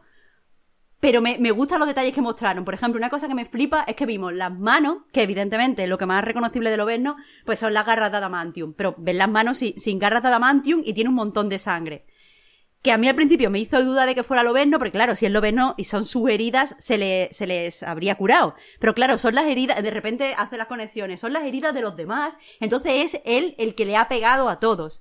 Y que lo último sea la salida de la garra de Adamantium y no vean ningún tipo de escena de acción, me gustó un montón. O sea, eh, eh, no, no, lo, no lo he explicado exactamente cómo lo viví, no lo he explicado bien, pero todo, todo eso, eh, el hecho de estar viendo un avance que estuviera todo el tiempo haciéndome pensar en el propio juego y no poniéndole pegas de se ve mejor no se ve peor, la música no sé qué, qué mal que no eh, hayamos visto la, la- el gameplay. ¿Esto para dónde estará? El hecho de que me estuvieran haciendo pensar literalmente en qué estaba viendo, intentando descubrir esas capas, la forma en la que me transmitieron la anticipación de saber qué era, me pareció, en serio, un, un súper, súper avance, me emocioné un montón, a pesar de que no me gustan demasiado los juegos de superhéroes. Y, y yo qué sé, o sea, o- ojalá todos los trailers o todas las presentaciones o todos los anuncios fueran así. Los primeros, evidentemente. Después quiero saber cómo se juega. Pero, pero en serio, una, una masterclass ahí. Ya no es solo que el juego eh, use una licencia que mole o que no mole, es que lo presentaron de putísima madre. Sí, muy sugerente ese vídeo. Muy, muy guay, muy guay. A mí me mola mucho también. A mí me gustó también, ¿eh? Pero... Bueno, antes de llevarme un poco la conversación, perdonadme, pero yo creo que, y esto es algo que se ha comentado mucho, creo que tiene sentido, eh, el juego necesita ser violento, es decir, ne- necesita ser un poco más amigable, un poco menos amigable, perdón, que el Spider-Man, por ejemplo, ¿no? Para diferenciarse y, y para, no sé, ser más coherente con el personaje incluso. Y, y tengo dudas de si lo van a hacer. Pero, pero ojalá que sí. Y en cualquier caso, ahí va con lo de apartarme un poco de, del juego, porque hemos, hemos visto muy poquito, ¿eh?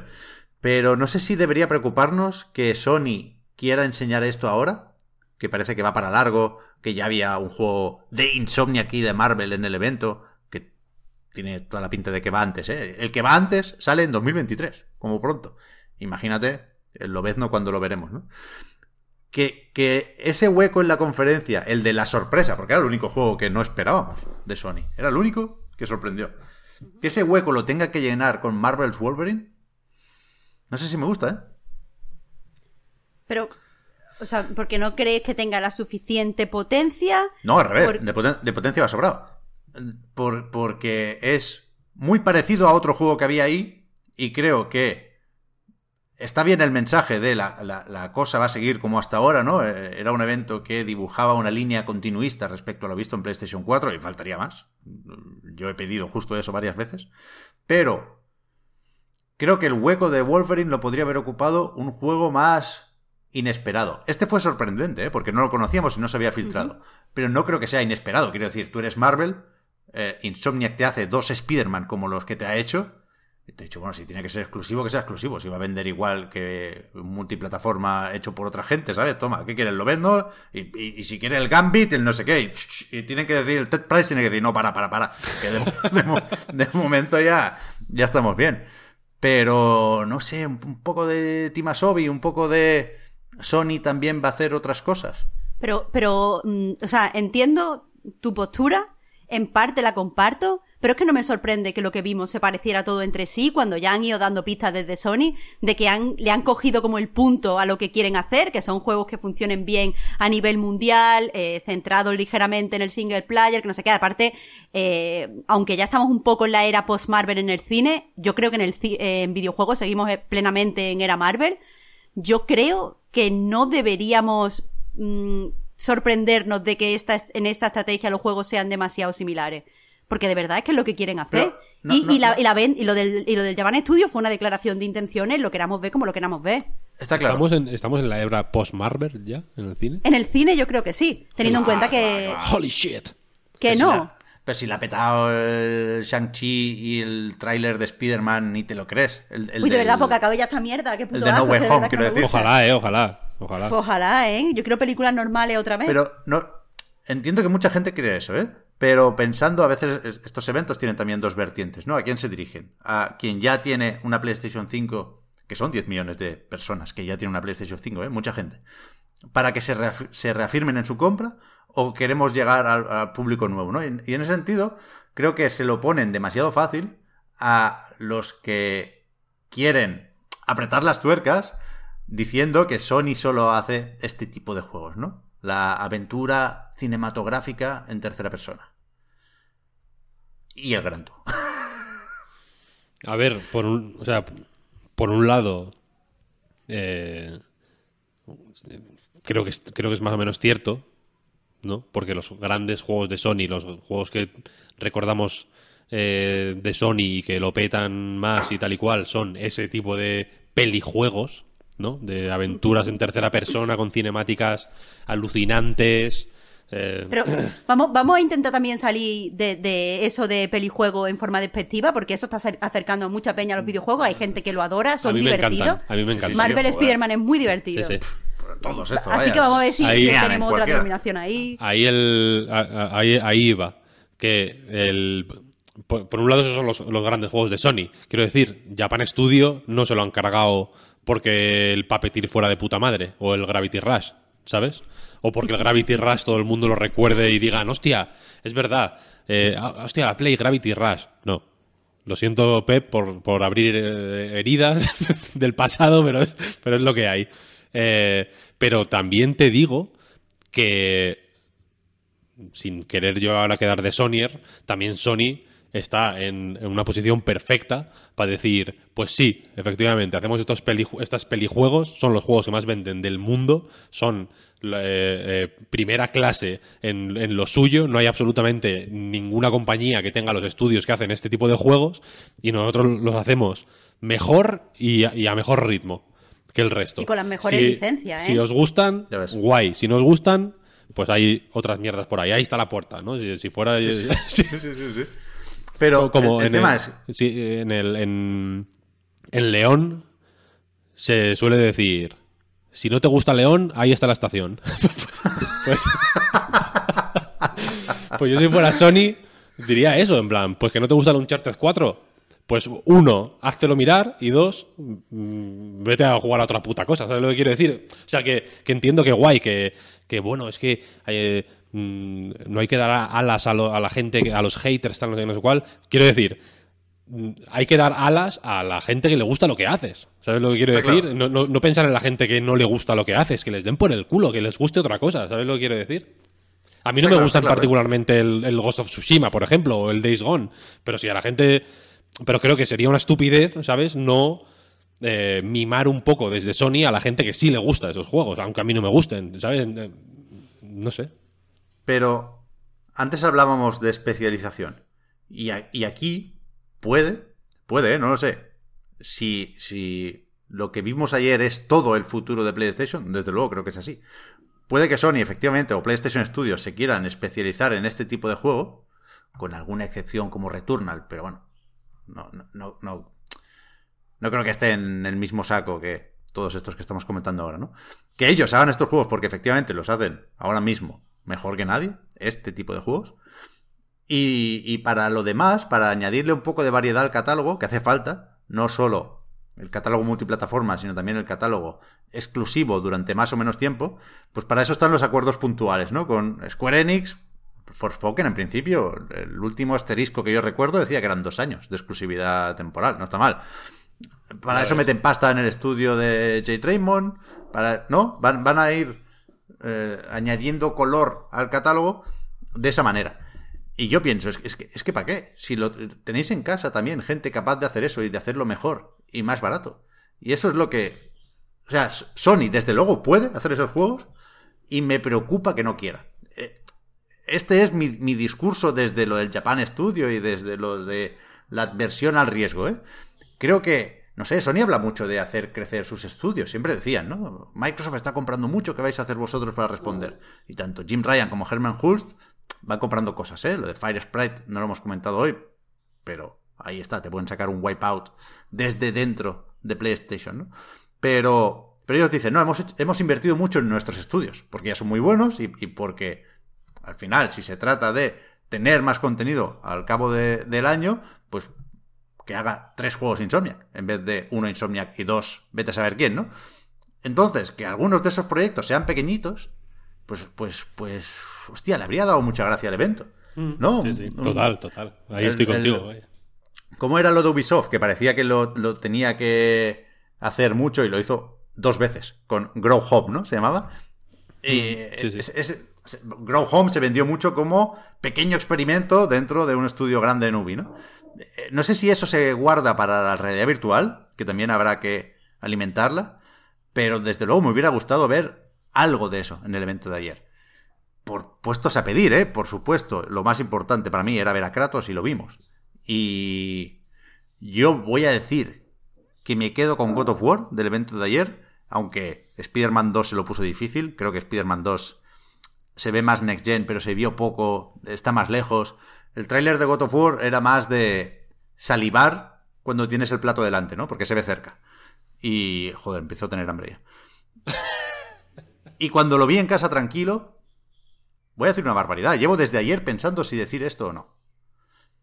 God of War se ve muy parecido al de 2018, está claro. Es un juego intergeneracional. Cuando supimos eso, que para mí sí fue una decepción, con el, con el Horizon, bueno, a ver, eh, vale, ok, Play 4, Play 5. Yo creo que God of War debería haber sido solo Next Gen. Me parece un, un, error para el juego. Luego, para las cuentas de Sony seguramente es un acierto, ¿eh?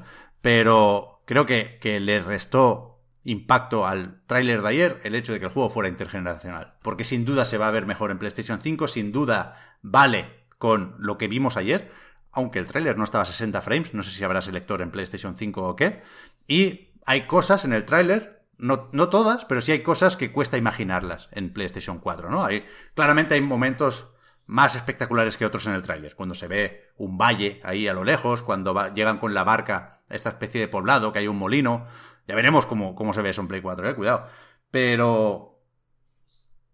Decía, llevo desde ayer pensando si decir esto. Es muy igual. Es el- seguramente es el mismo plano secuencia. Tenemos motivos para sospechar con el tráiler de ayer, viendo a Thor, que el primer fotograma de God of War Ragnarok será el último fotograma de God of War. Hacer otra cosa me parecería cagarse en la cara de Cory Barlock, que no es el director, es Eric Williams, pero parece que son colegis y debería seguir ese plano secuencia. Pero, pero, pero, God of War 2018 me parece tan bueno que creo que se ha ganado el derecho a tener una secuela directa con pocos cambios, tanto como la secuela de Breath of the Wild. Sí, sí, sí. Eh, Yo a mí estoy- que me registren, ¿eh? A mí que me registren. Que pre- precisamente a mí, en el caso de, de God of War, y teniendo en cuenta que, tiene que haber un salto que. O sea, eh, la, la intergeneracionalidad al menos no es. O sea, la- la- lo que quiero decir, la secuela de, de Breath of the Wild lo veo diferente, porque al fin y al cabo va a salir en la misma consola y, y no se puede tirar más. Pero en el caso de God of War, lo que hace me parece tan importante y en la existencia de Play 5, para mí sí que justifica la necesidad de que sea sustancialmente diferente. Y ayer no vi esa diferencia, que me parece bien en el sentido de que yo quería que continuara la historia tal y como, tal y como, o sea, con la revelación, explorando la, revolu- la, la revelación final, que es lo que va a hacer. Pero eh, hay una serie de decisiones artísticas que toma eh, eh, el God of War del 2018. Por ponerla más básica, lo del plano secuencia, que si este segundo no toma una serie de decisiones artísticas y estilísticas con el mismo peso, a mí me va a decepcionar. Yo creo que no, las, necesita. Yo estoy con Pep. O sea, yo creo que, yo creo que pueden permitirse el lujo de, hacer, de hacer una secuela que, que- que re- que recicle eso, quiero decir. Lo que sí me gustaría, yo en general, y, y, eh, veo tu hot take y, y subo 5, en general, casi cualquier juego, si me preguntas, se merece una secuela rápida y, y, y de, de una- de un año para otro o, o- o a los dos años, reciclando a puto fuego y metiendo un poco de especias. Si me preguntas a mí, creo que es una buena. que es, es- es algo bueno en general. De- de- si no, tenemos. es algo no que sería saludable, desde luego. Pero sí, me parece que hay, hay una serie de juegos que quieren eh, hacer una especie de statement artístico que me parece un poco pseudo traición que tengan una continuación donde no tengan un statement artístico statement artístico de, de peso Claro. similar. Eso es es. que no me parece que podamos meter yo todo creo, en el mismo saco. Sí, pero yo creo que se puede. Y, lo de la secuela, para eh, ilustrarlo, no hace falta que nos vayamos muy lejos, ni, que saque el Mayoras Más, por ejemplo, porque tenemos el Miles Morales, que salió hace ci- cinco meses, vaya. Eh, pero yo creo que se puede mantener el plano secuencia y eh, tirar por otros lados para buscar esa creatividad y, esa, y esos eh, mm, statements que dices. eh, in- incluso jugando, o sea, incluso usándolo a tu favor, quiero decir, ¿no? Eh, cuando ya tienes a la gente, pues más o menos calmada y, y se- y segura, ¿no? Y diciendo, vale, esto es igual que el de 2018. Sorprender por otros lados, ¿sabes? O innovar por otros lados. Y, y creo que, y creo que está guay, simplemente, ¿no? Porque estamos todo el día eh, pues preocupados porque los juegos son muy caros de hacer, porque el Sean Leiden dice que cuestan 200 millones, porque hacen falta eh, muchísimas horas, porque la gente tiene que hacer crunch para que Kratos tenga los pezones de esta manera, tal, no sé, no sé cuál. Pues rápido, rápido, rápido. La creatividad puede ir por otro lado, ¿no? El trabajo duro ya está hecho. Y, y lo peor que le puede pasar a este God of War, precisamente, es que no es eso. Es un juego que lleva en la cocina seis años. ¿Sabes lo que quiero decir? Y la gente se está esperando la mega requete bomba. Y sinceramente, yo creo que el Horizon Forbidden West se ve mejor. Que ¿Qué este. va? ¿Sí? So- Sobre todo la parte subacuática esa Bastante se ve más. increíble. Bastante más. O sea, quiero decir, bien, el, el Ratchet, el Ratchet and Clank, creo que se ve mejor que el God, que el God of War este. O sea, quiero decir, el, eh, God of War, el de 2018, es increíble. Es un, es un juego bestial, a mí me encantó, ¿eh? Y este, y este seguramente sea la megapolla también. Pero no. Pero lo que vi ayer no me pareció súper impresionante, la verdad. O sea, me pareció como el de 2018. Que ya es, que ya es un juego con unos gráficos eh, ac- acojonantes, ¿eh? Acojonantes. Y, y ya, y ya digo que de verdad que el Ratchet and Clank me parece mm, bastante más im- impactante. Igual por, igual por cosas facilonas, ¿eh? Porque el Ratchet tiene mucho truco fácil de eso, de mucha tuerca volando por ahí, tal, no sé qué. Es muy vistoso con de, maneras que se pueden considerar truqui. Pero el God of War este yo no lo vi. O sea, lo veo de Play 4. Que, es, un juego tochísimo de Play 4. Como hay tantos juegos tochísimos en Play 4, ¿eh? El God of War sin ir más lejos, pero el Last of Us, el Tsushima, el Death Stranding, hay mil juegos en Play 4 que se te va la puta olla. Pero este. Eh, eh, es- o sea, con 60 frames, por ejemplo, creo que habría vestido un poquito mejor, ¿no? Con- Yo creo que el, el tráiler de ayer debería haber estado a 60 frames. Pero no quiero ser esa persona, ¿eh? Que ahora que tiene por fin una tele 4K no habla de otra cosa. Tampoco sé cómo se veía God of War ah, en la PlayStation 4 Pro a 4K. Todavía no al, al otro retrocompatible. Pero el tráiler a 4K es bastante bestia. Porque la madera es que se ve muy bien. La escena cuando entran a la cabaña está el Mimir ahí es bastante impresionante. Y después hay un. Hay una finura en las animaciones y en la dirección del plano secuencia. La escena en la que Freya salta sobre el escudo. Primero se transforma como en un cuervo, o al revés, pasa de cuervo a persona. Y a mí, cada vez que algo choca con el escudo de Kratos y lo repele, se me ponen los pelos un poco de punta, ¿eh? Sí, no, no, guay. O sea, igual, y, y lo mismo, quiero decir, no descarto que mi recuerdo del God of War de 2018 sea demasiado dulce, ¿eh? Igual de pronto los comparo. No, no, pero que es, es intergeneracional, ¿eh? La base va a ser la misma por pelotas. Igual los pongo lado a lado y digo, vale, efectivamente, estas animaciones que decía Pep, se nota aquí más finura y, y segura, y claro, pues que menos que las texturas sean más, más tochas, ¿no? En la Play 5, yo que sé, por poner un ejemplo de mejora eh, pues, más, más o menos explícita. Pero de, de primeras, lo de ayer no me impresionó demasiado, sinceramente. Yo, yo también creo que se guardan sorpresas con Y, este y el tráiler, debo de- bueno, creo que necesitan sorpresas, creo que, el, que, que es, que es consciente todo el mundo en, en ese estudio de que hacen falta sorpresas y creo que va a tener sorpresas, evidentemente. Pero el tono del tráiler me pareció un puntito más chistoso de lo que yo esperaba. ¿Qué dices, loco? ¿Qué dices? Vi un par de bromas más de las que esperaba en un tráiler de God of War Ragnarok. Que la cabeza solo, pero uf, al revés, ¿eh? Yo me pongo nervioso con la tensión esta entre Kratos y Atreus. Que hay, hay melones ahí, de hecho creo que podemos pisar un poco el tema de la historia. O sea, al final de God of War se insinúa, y no tiene por qué pasar, que, que Kratos puede morir. Y, y el- y la gracia va a estar en si se eh, elude o evita la profecía, ¿no? En este Ragnarok, pero... uf, Matar a Kratos, yo no creo que no estamos preparados para eso. ¿eh? Sobre todo si la alternativa es Atreus, que a mí me da bastante rabia. Y, y ya sé que parte del juego es eso, eh, empatizar con Kratos que tiene que aguantar al que no deja de ser su hijo, pero es- esta parte es la que me da miedo que se estire de un juego a dos juegos. ¿Sabes? Porque, ¿habéis visto el, el key art, la portada o el artwork del juego? De God of War Ragnarok. No. Es muy feo. Por culpa de Atreus. Es, es- es sorprendentemente feo. Por culpa de Atreus. Entonces, yo creo que no estamos preparados para matar a Kratos, pero tampoco estamos matados para matar a un niño, ¿no? Bueno, eso, eso lo dirás tú. ¿Tú cuál dices? ¿El que salen como encima del hielo? Sí, eh, con el arco y... sí. Ya. El niño con la cresta ahí. Que, es- que va a ser repelente porque es la adolescencia, ¿eh? es lo que toca, en un juego sobre la paternidad. Pero. uf, no sé, creo que va a ser un problema, Atreus, en este juego. Pero creo que, que, bueno, va a sorprender con el tema de los gigantes. Creo que la escala del juego no la tenemos clara todavía. No, puede ser, puede ser, puede ser. Y, y Dios quiera que me calle la boca, ¿eh? Porque, porque me, bueno, porque me gustaría.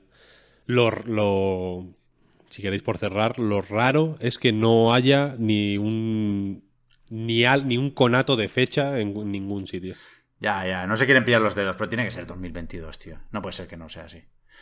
Pero eso iba a decir, ¿eh? En lo- en los comentarios lo han recordado varias veces. Cuando decía que creo que God of War tiene derecho, se lo ha ganado, a ser continuista, lo digo también porque sabemos que lo va a ser hasta este punto solo una vez. Esto es el final de la saga nórdica. Este juego. Sí. O sea, después no sé si haremos plano secuencia, si seguirá la cámara encima del hombro o no, pero hay que buscar otra mi- mitología. No sé, supongo que tiene muchas papeletas la egipcia. Vete a saber qué pasa con la saga en su totalidad, dependiendo de los personajes que queden disponibles. Pero un juego muy, muy, muy parecido al God of War 2018 solo puede ser este. Bien. Lo sabemos porque lo dijo Herman Hulst, que yo lo, lo haya visto en una entrevista. ¿eh? de finale, dice el Herman. También podían dejar de hacer God of War y hacer otros juegos. ¿No? Joder, gracias, Víctor. Eso, eso es lo- exactamente lo que estaba Que pensando. está el Cory ahí, de- deja el God of War. El God of War ya está bien. Vamos a matar dioses, que matar dioses es una buena premisa. Y el Cory, que haga sus cosas en el espacio, lo que toque. Ya, ya, ya. bueno. Es como O sea, si me dices ahora que dejen de hacer Spider-Man. que... ¿Cómo van a No. dejar de hacer Spider-Man? Sí, no, a ver, quiero decir. Es que os quiero gusta decir, todo lo refritado, de verdad. Es que no nos gustan las novedades. Mata, matan a Kratos, ¿no? En este juego. Y el siguiente que es un, ju- un juego que se llama God of War, protagonizado por un personaje que, que no, que, que no te gusta a ti, Pep, palabras textuales, en Egipto. Que esto, que esto, esto, esto que, que papilla es, ¿no? Quiero decir, es una jugada que te la firma Guillemot mañana, ¿sabes lo que quiero decir? Es que si muere el Y- niño, y ya, yo- no sería, ya, no, ya no sería el primero. Kratos se, se chala. God of War Rabbits, propongo hacer yo. Con. con, con Sí, Kratos con reímos, pero seguro que está guapísimo después. Pues, pues lo peor, lo grave sería que sí. No, pero sí, que, que sí, que no vamos a pensar ya en, el- en tan a futuro. Pero.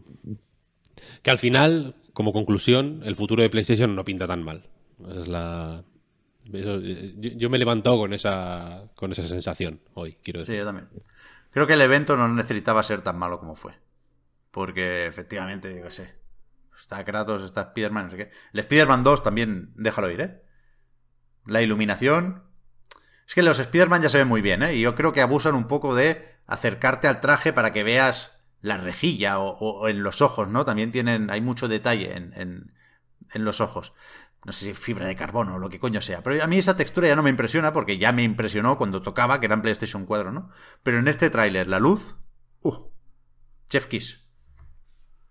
2023, cuando empiece la nueva generación, vamos a disfrutar mucho.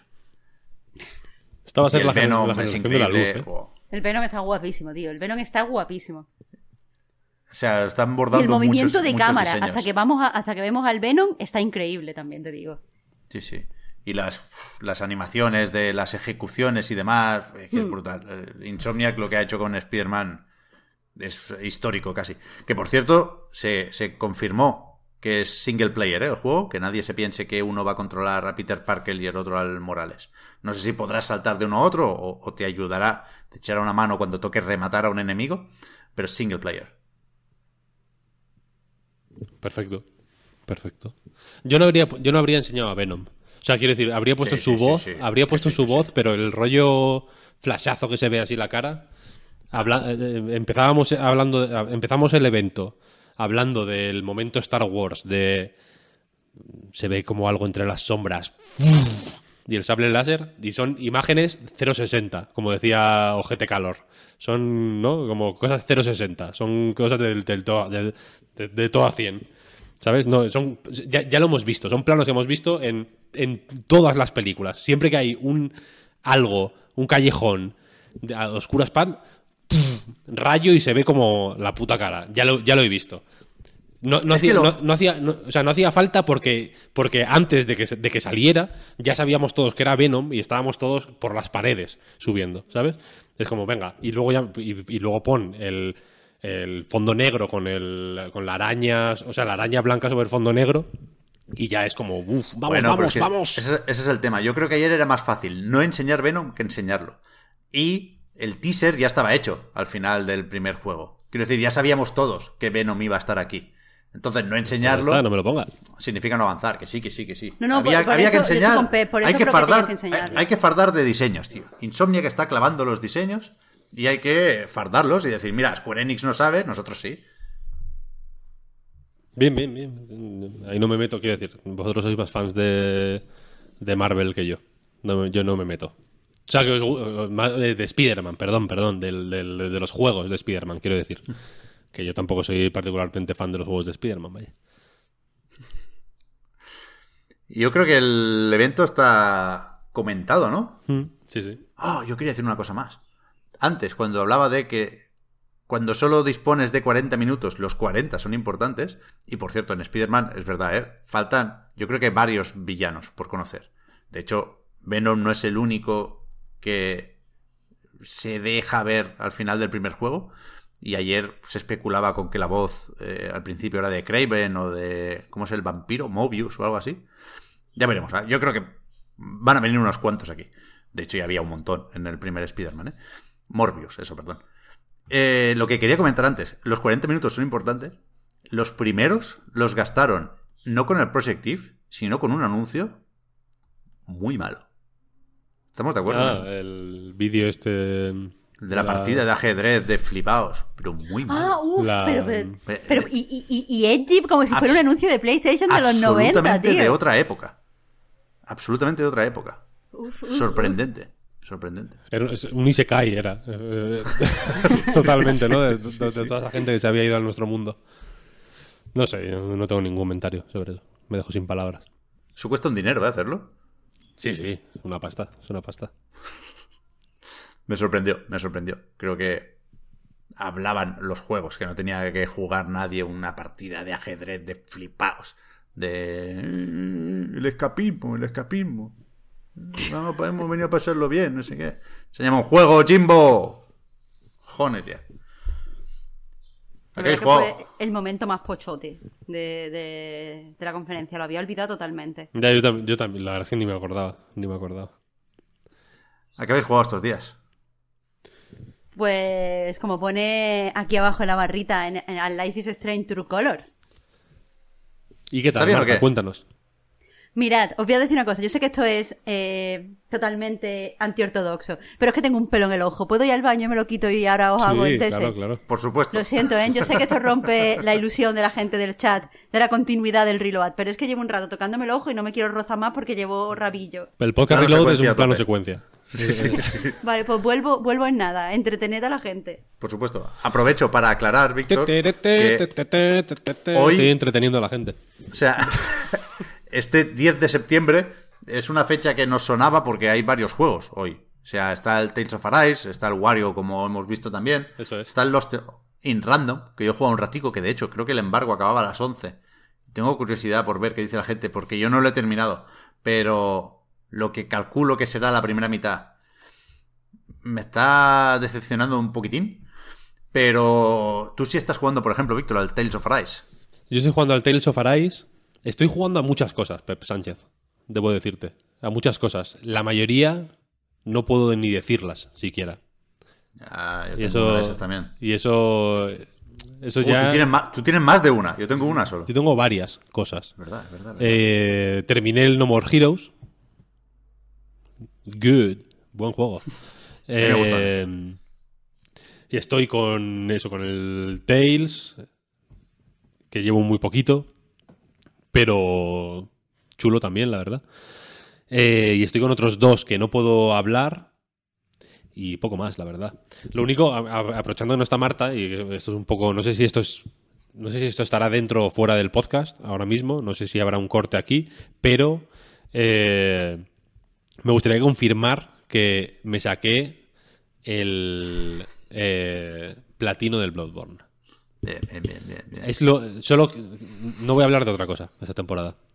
Es, es literalmente lo lo que más feliz me ha hecho en videojuegos en igual 10 años, sin exagerar, Qué maravilla. sin exagerar. Ahora cuando metan el parche, vuelves. Ayer precisamente era una de las cosas que, ¿no? que, que- que la gente esperaba, un parchecito para el Bloodborne. Gracias a Dios que no ocurrió. Pero, pero sí, sí. Ahora, estoy, ahora me estoy sacando el del el lento, piano, piano, porque ya digo que he jugado nada, un par de orillas nada más, porque ya me, me lo estoy tomando a proyecto de hasta final de año, el del Dark Souls 3. Pero el del Pues es más Bloodborne es mi primer, difícil, ¿no? ¿Esto o mi primer platino. Ah, o sea, Estoy muy bien. muy contento, muy contento. Muy bien, muy bien. Enhorabuena. Enhorabuena. Gracias. Gracias. ahora sí, ahora sí. Ahora sí. ¿Qué pasa Eh, con...? pues, muchas gracias. Hostia, iba a decir, me gusta mucho recordar cuando pregunto por un juego el nombre del protagonista, o la protagonista en este caso. Era algo como Alex, o Alexia, Alex. Alex igual sí, ¿no? Alexandra. Vale, vale, vale, Alex, vale, para vale, los amigos. Bien, bien, bien. Bueno, pues eso, eh, Life is Strange True Color. Era, tenía muchas ganas de jugarlo porque, como supongo que ya sabe todo el mundo, eh, este juego un poco clave en el sentido de que deja de estar desarrollado por Don y empieza a desarrollarlo Deck Nine, que son los que hicieron Before the Storm, que es evidentemente un juego menor dentro de, la saga.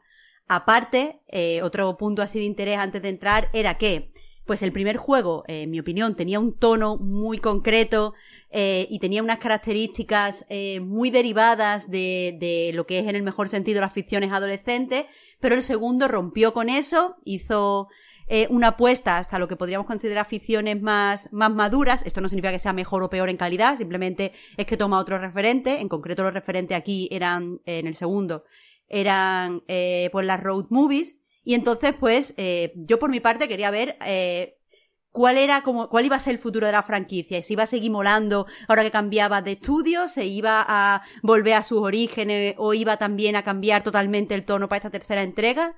Y eh, la respuesta es que eh, este Life is Strange quiere volver a lo que fue el primer Life is Strange. Estamos de nuevo, aunque los protagonistas son, son mayores de edad, eh, estamos de nuevo ante lo que podría ser una ficción adolescente con todos estos elementos de ficciones adolescentes del rollo de Riverdale o del rollo de Pretty Little Lies o del rollo de eh, Gossip Girl. En el sentido de que hay una protagonista que llega a un sitio, este sitio parece eh, muy idílico, muy separado de lo que es del el mundo. O sea, te quiero decir, en el segunda, la segunda temporada de Life of Strange es abiertamente política y se ven problemas, o sea, representaciones de problemas del mundo real y en concreto problemas que se daban en la América de Trump. Pero ahora volvemos a lo que sería el colegio al que iba Max en el primer Life is Strange. Eh, que el colegio era como muy idílico, colegio de arte, súper liberal, muy abierto, eh, con clases súper chulas, pues aquí lo mismo, pero es un pueblo. Y también, pues ese pueblo no está afectado por los problemas del mundo real, es todo eh, idílico. Y en este sentido hay un montón de personajes secundarios con los que podemos desarrollar varios tipos de relaciones y conocer su historia, tal y como pasaba en el primero, algunas más dramáticas y algunas más divertidas. Y también hay un misterio que une eh, o sea, que como que le da avance al juego, que también es muy común en las ficciones adolescentes. En este caso es eh, la muerte del hermano de Alex en un accidente, el primer día que ella llega allí. Esto se sabe en el tráiler, por cierto, no, no es spoiler. Eh, ¿Qué pasa? Pues que. Tú, tú di spoilers, Marta. ¿Qué, guerra tenemos con los spoilers realmente? Tú di spoilers que ya Pep ha abierto la veda. Pero es que. Es que no sé, pero que después la gente se lo toma súper mal, ¿eh? Pero es que estamos nosotros todo el día con cierto cuidado, a veces más, a veces menos. Pero creo que en general es justo decir que tenemos cierto cuidado, cuando no mucho, con los spoilers. Y el otro día no va al Kojima y te pone el final del juego en el tráiler. Pero Kojima la gente se lo perdona. Yo hice un spoiler hace eh, en el último episodio, creo, de la, de la anterior temporada, de Donnie Darko, que es una peli más antigua que el cagá, y la gente como, bueno, Donnie Darko, y es como, pero no me jodáis. Pero bueno. ¿Que Darth Vader es el padre de quién? Es que no vea, tío, si es que no vea que muere Dumbledore, que lo sabemos todos, y es que sois muy sensibles. Pero bueno, el caso, volviendo a reconducir esto.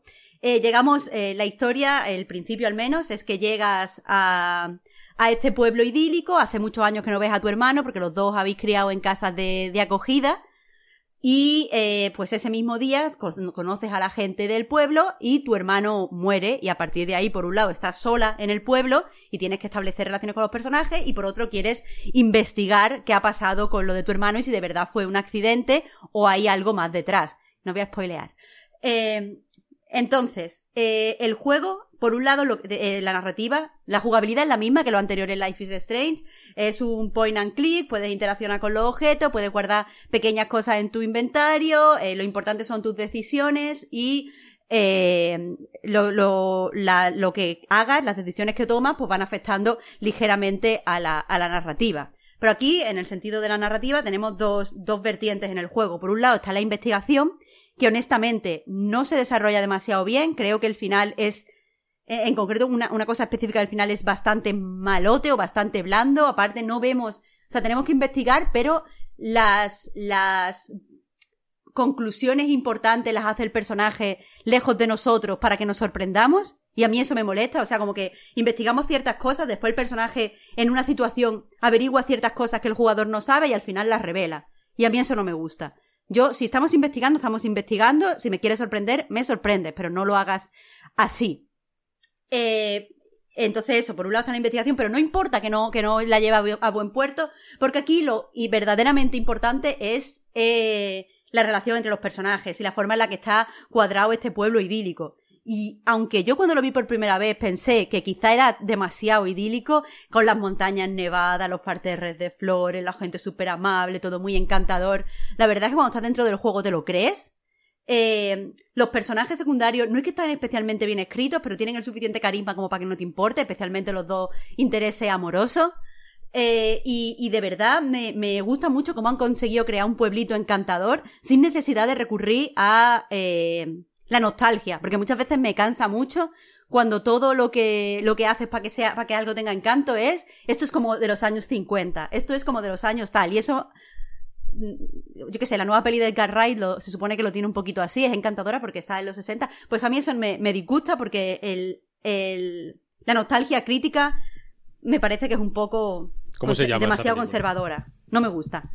Entonces, aquí, eh, eso, hay un montón de, de encanto en el pueblo, pero el pueblo es totalmente actual, totalmente moderno. El encanto es creíble, los personajes tienen mucho carisma. La protagonista, aunque está escrita de una forma igual de sosa que Max, tiene una, una actriz de voz que pone mucho de su parte. Aparte, han mejorado un montón las animaciones faciales, han mejorado un montón la expresividad de los personajes y, en mi opinión, todo eso lo, lo ganamos. A mí personalmente me gusta.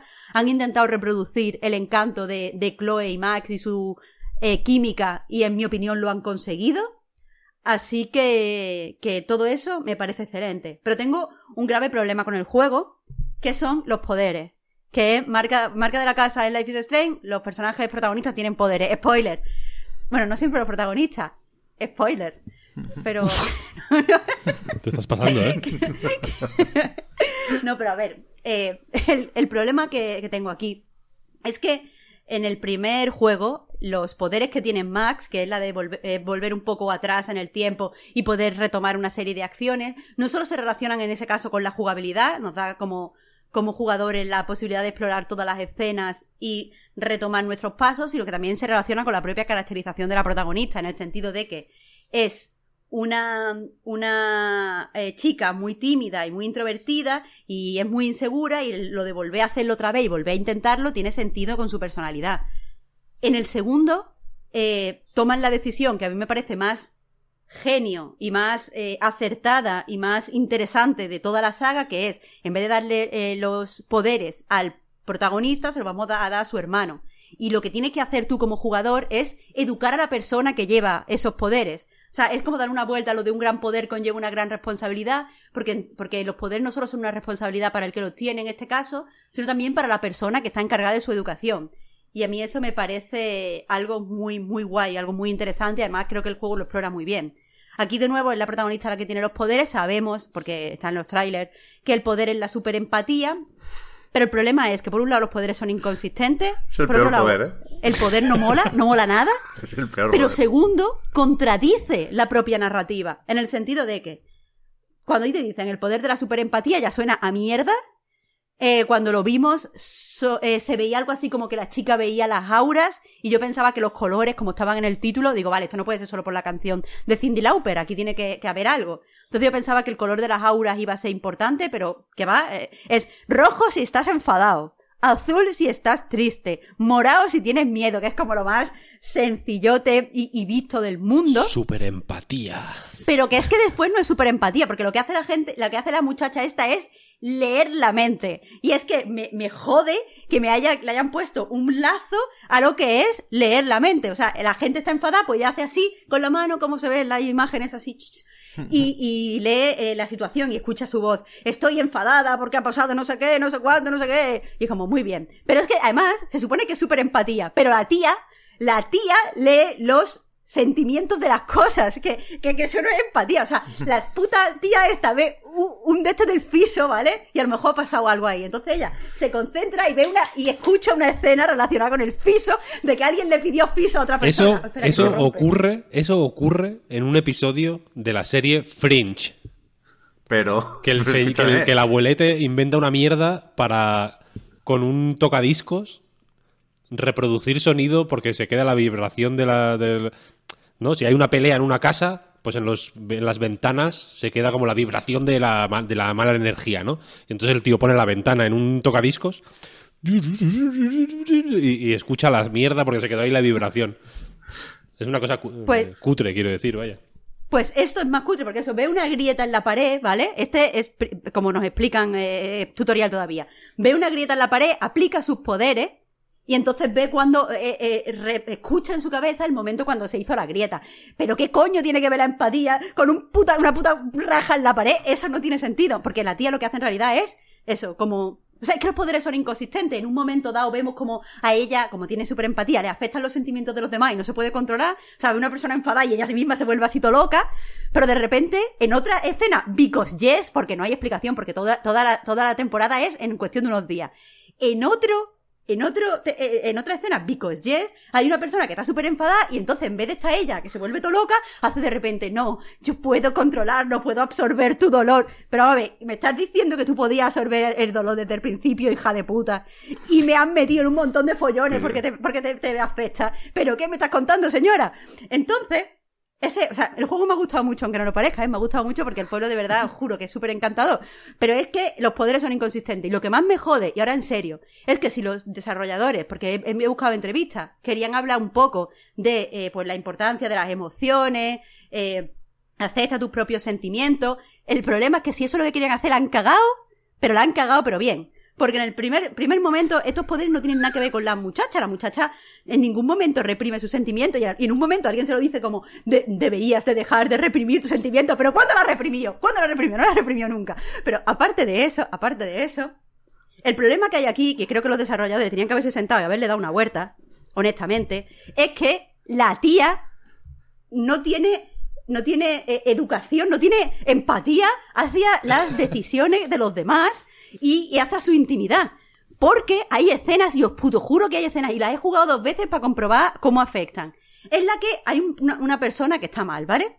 Hay una persona que está mal. Y, y la tía se acerca, la Alex, y le dice, Parece ¿qué te que pasa? it's time for un poco de superempatía, ¿no? Claro, claro, dice, uff, esta persona está, está triste.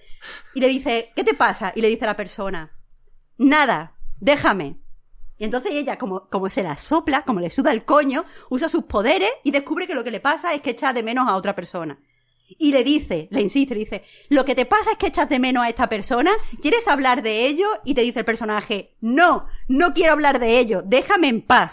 Y ahora el juego, o sea, tú como jugadores puedes hacer dos cosas, o le insistes, o mm, usas tu poder y te enteras de todo.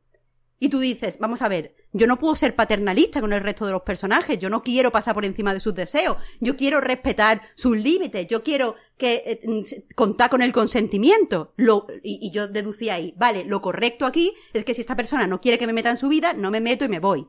Bueno, pues esa es la decisión mala, porque si no lo hace, esa persona no se hace tu amiga y entonces no te ayuda cuando lo necesitas y te No, jode la vida. eh. En cambio, si tú pasas por encima de sus deseos, si violas los límites que claramente te ha marcado y te metes en su puta cabeza sin permiso, entonces le puedes ayudar y esa persona se hace tu amiga. Y a la gente después le dices, mira, yo tengo este poder y me he metido en tu puta cabeza y te he leído los, los pensamientos y la gente te dice, ah, qué de puta madre, ¿cómo me has ayudado? Y es como, pero bueno, estamos locos. O sea, ¿por qué un juego que va de la empatía no te, los desarrolladores no entienden que si una persona te dice no, es que no, que no me leas la puta mente, que no quiero tu ayuda, que te vaya a tomar por saco, niña, que no te conozco porque acabas de llegar a este pueblo y no sé quién eres.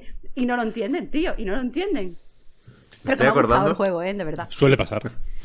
Dos cosas aquí importantes. La gente está haciendo bromas, tampoco se puede culpar a nadie, sobre que la Marta que ha vuelto del baño es otra.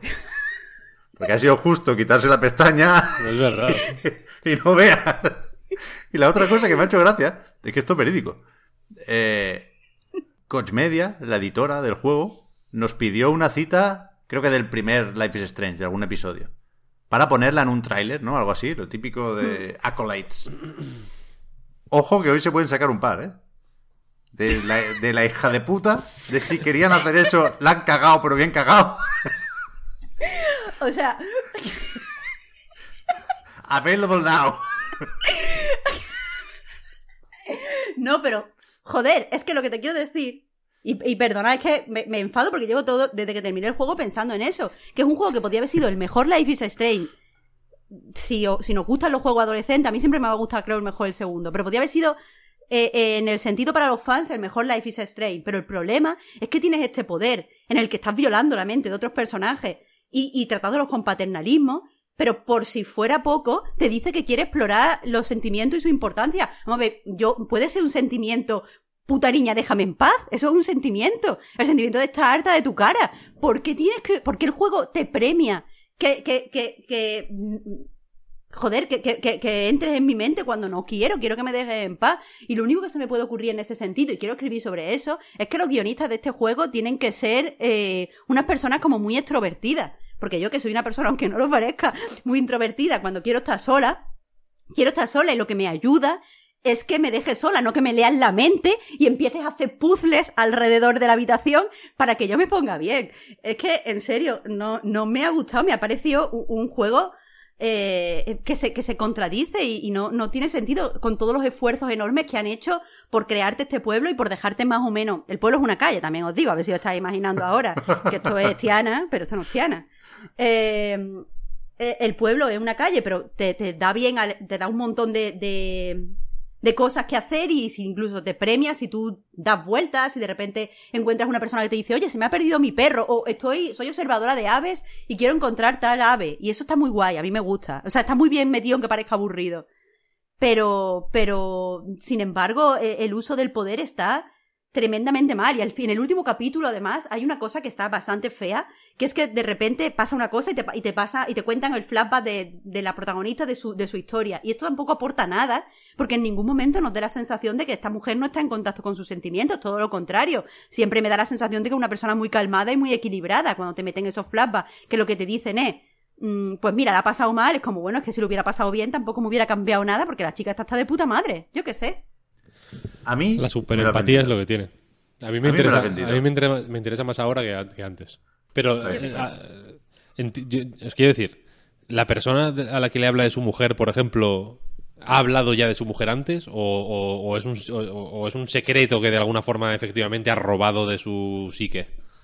Claro, la primera vez que te enteras de lo de la mujer es porque te encuentras un, no me acuerdo qué objeto es, una carta o pon carta, que no me acuerdo exactamente lo que es.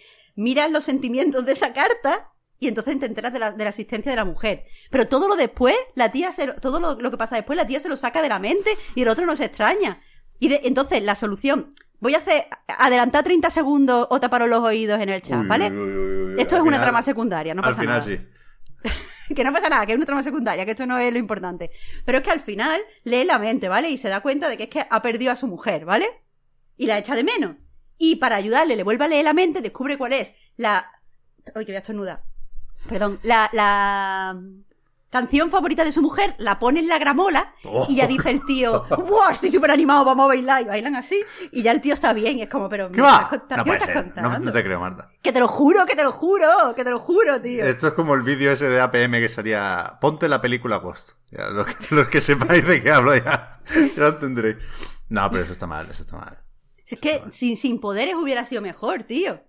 Que después el juego, que no quiero que la gente en el chat tenga una mala impresión del juego, que el juego está muy bien. Y hay una cosa que han escrito en PC Gamer y, os recomiendo que la, que la leáis porque me parece un buen texto, en el que hablan de que la, la protagonista no es eh, player sexual, es decir, no tiene la orientación sexual que elija el jugador, sino que la protagonista es canónicamente queer y tú siendo, siendo queer, siendo bisexual, puedes elegir establecer una relación con hombres o con mujeres. Pero está muy bien escrito en el sentido de que tú no puedes jugar a Alex como una persona heterosexual. Y eso está guay, es, le da mucha entidad a la protagonista y le da mucha, eh, mucha presencia. Y, y como os digo, las animaciones faciales son increíbles. La, la actriz de voz de Alex me encanta. Me parece una chica muy dulce. Eh, hay un montón de, de cosas bonitas en el pueblo. La tienda de disco tiene muchos secretitos. Aunque el gato está muy mal. Pero eso no cuenta. Eh, pero es que son los poderes, tíos. Son los poderes, os lo juro. Yo tengo una pregunta. Y vamos a entrar en la sección de hot takes. Si, si queréis. ¿Cuál- o sea, yo entiendo que cuando haces una. Cuando hay una.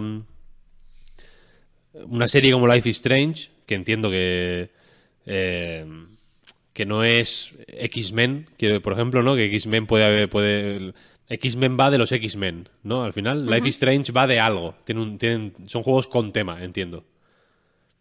Se puede, quiero decir que, que la, la- la- no, no es quien los protagoniza ni, ni los ni los poderes en sí tampoco son no, no es de, no va de gente que tenga un poder en concreto por ejemplo no quiero decir entonces no sería mejor que estos juegos o no es raro que estos juegos se llamen Life is Strange los tres quiero decir imagínate que eh, Gi- Giro al infierno sabéis cuál es esta película No. Gi- Yo tampoco. bueno, es una, es es una peli de un tío que llega a un pueblo eh, y que co- con, con su mujer se le jode el coche, luego le- se, la, se la lían, tal. Es un, es un peliculón, la verdad. Pero es como si luego eh, sacaran Giro al Infierno 2, dos puntos, Speed. Y fuera de Keanu Reeves, que va en un puto autobús y, y- y si baja de 80, explota. Y luego sacarán Giro al Infierno 3, Death Proof. Eh, dirigida por Quentin Tarantino, ¿sabes? Porque hay coches en las, tres- en las tres películas. ¿Sabes lo que quiero decir? se ha hecho, ¿eh? O sea, que, que, que me, que me resulta muy raro que en videojuegos se, eh, se agarren a un clavo ardiendo de una forma tan bestia y el clavo ardiendo sea la IP. Y antes dije que ojalá se acabara el puto God of War ya en vez de llevar a quien coño sea a Egipto. Pero me viene al, al huevo esto, quiero decir. O sea, ¿No os da la sensación, o no te da la sensación a ti, Marta, en, ese concreto, en este caso concreto con Life is Strange, de que se. de que se meten en camisas de once varas o se. o se. o se someten a comparaciones que porque que en verdad no tendrían por qué. ni que tener. ni, ni que. O sea, que a veces que igual suenan hasta tontas, ¿no? Comparar este juego con el primero si de pronto son tan diferentes, ¿no? A nivel temático, eh, a nivel mecánico, ¿sabes? A, todos los niveles. Me resulta raro, quiero decir, que, de pronto la marca Life is Strange, ¿qué, significa? ¿Cuál es, ¿Cuál es el hilo rojo que une a, a estos, a estos juegos, ¿sabes? Claro, a mí eh, sí que veo este hilo rojo que comentas desde el primer Life is Strange a este segundo, a este tercer Life is Strange, al True Color. Porque vuelven a usar eh, los tropos o las características más comunes de la ficción de adolescente que comentaba antes. O sea, aquí de verdad hay un misterio, pero el misterio no importa tanto. Ah, es muy importante el feel que tienes con tu interés amoroso y hay muchas escenas que buscan eh, que haya química entre ellos. hay un, como decía, un escenario que es demasiado está demasiado idealizado, apartado del mundo real. Yo aquí sí que veo las cosas. Y encima la protagonista es una chica que tiene poderes. Aunque, bueno, pero, va- pero sí, eh, ahí sí veo el hilo rojo. Pero es que el problema es que el segundo Life is Strange no entra en ninguna de estas categorías. Es otro género, es otro tono, quiere hablar de otras cosas, es extremadamente político. eh, eh, en mi opinión es pero, pero esto no lo digo en el sinónimo de calidad, es más maduro en el sentido de que no, no va a estos tropos de, de adolescentes. Así que yo no sé por qué el segundo se llama Life is Strange, a, pes- a pesar de que es mi, mi favorito de, de los tres. Ahora, si yo, si solo hubiera jugado al primero y hubiera jugado a este, yo sí que lo vería como una franquicia. Es una franquicia de aventuras adolescentes eh, antológicas, con poderes. Suena rarísimo, pero sí, así lo vería yo. Que es un poco. es una definición aparatosa, ¿sabes? Que es muy, es muy difícil de. Alguien dice. Eh, o sea que el 2, que es el que menos Life is Strange es, es el mejor. Tócate los huevos, ¿no? Este eh, lleva a ese tipo de, re- de- de cabriolas mentales que son. que es como si. Yo qué sé. Si. mm, si- Es que si, Claro, si- claro, no, si- sí, si sí lo llamas a tres, si llamas a tres cosas distintas, totalmente distintas, de la misma manera, pues al final es un poco eh, random, ¿no? Como que la IP que, que entiendo que se agarran a ella porque es lo valioso al final, ¿no? Porque es, un- la marca, es lo que tal, eh, la, degradas de una manera bestial también. Que igual si este juego se llamara True Colors, simplemente, ¿sabes? Como igual que Speed se llama Speed y, y, Giro al Infierno se llama Giro al Infierno, eh, igual no ten- igual se le, se le podría o sea se podría pensar en él sin eh, sin, sin tener que hacer un ejercicio de histórico de pensar en, en, en, en mil juegos más ¿sabes? que tiene, tienes toda la razón, especialmente porque acabo de caer en otra diferencia, que es que todo, hasta ahora Life is Strange 1 y Life is Strange 2 han sido episódicos Y eso también unificaba un poco la forma en la que consumimos el juego, También. identificaba la franquicia, pero este ha salido todo a la vez, así que no cuenta. También una cosa en, en el chat, que eh, Life is Strange el 2 es- es el mejor para mí. La- los fans fatales de la franquicia, los que más les gusta es el primero, porque lo que más les gusta es la relación entre Chloe y Max. Y la relación entre Chloe y Max es algo que sí que se intenta replicar en este True Colors, y yo creo que a quien le guste el primero le va a gustar mucho, mucho, mucho, mucho este tercero. El problema es que para mí el mejor es el segundo y es el que menos, menos encaja. Pero vaya, no es episódico y el hecho de que no sea episódico se nota, porque si hubiera sido episódico, a mí el primer, el primer episodio me parece el peor. Eh, el primero y el último me parecen los peores, pero hay uno en concreto aquí donde se deja de lado el misterio y tal, y toda la gente del pueblo se dedica a jugar un jueguito que me parece una obra de arte costumbrista. Así que ahí está. Muy bien, muy bien. Pues Víctor, lleva un rato aquí lo de los hot takes, con ese uno aquí que se te ha colado de la emoción, ¿no? Y del ímpetu. Eh, pero tenemos, ponle 15 minutos, porque vamos a llegar a las 3 horas, se nos va a parar el audio, se nos va a joder todo. ¿Es factible? Mm, no, o sea, a mí la- lo he puesto porque, porque no sabía qué poner. Y porque quería poner la foto de este hombre con la cara de- de- derritiéndose por el fuego. Pero mi hot take, mi hot take, si, si, quieres, si quieres que dé una, es que, Ah, me gustaría. es que hay que eliminar la- las, las, las IPs. El concepto IP es Perverso. Hijo de puta. Eso es lo, eso es lo que es. IP, IP no. ¿Sabes lo que quiero decir? Una, las, las IPs valen para cosas como el, como el Mario, ¿sabes? O como el Zelda, o como el Sonic, ¿sabes? Como juegos de... Juegos, pues bueno, ju- juguetitos, que, que pueden estar, tienen su público, a mí me gustan mucho, son una cosa, pero para la mayoría de, de movidas hay una... eh, hay un choque fundamental irresoluble y que, y que no solo nadie parece interesado en resolverlo, sino que eh, eh, todos van como en huida hacia adelante, hacia la, hacia la muerte, ¿no? Es como. Es como, como la Tierra misma, ¿no? Que es como, vale, es que la humanidad consume tres veces más recursos de los que la Tierra puede ofrecer, ¿no? Pues en vez de reducir ese consumo de recursos hasta que sea menos de lo que puede re- producir una Tierra, vamos a producir seis veces más. Para ver si se nos ocurre alguna manera, yendo más rápido, más rápido, más rápido, de solucionar esto, ¿no? Pues con las IPs están haciendo eh, la misma mierda, ¿no? Eh, Ubisoft, Assassin's Creed.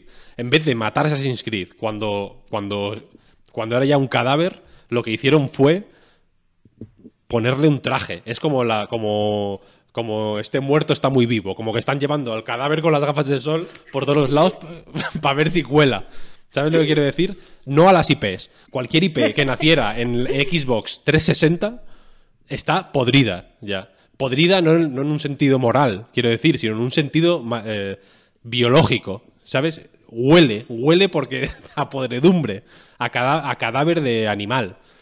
Bayonetta está muertísimo. Bayonetta, Bay- Bayonetta está. Bayonetta, eh, quiero decir, na- nació gloriosa y, y bueno, tuvo ahí un pequeño mm, bis con el 2, pero, pero Bayonetta está muerto, no lo espera nadie, lo esperan dos pajilleros. Y esos dos pajilleros se llaman Pep Sánchez y Víctor Manuel Martínez García.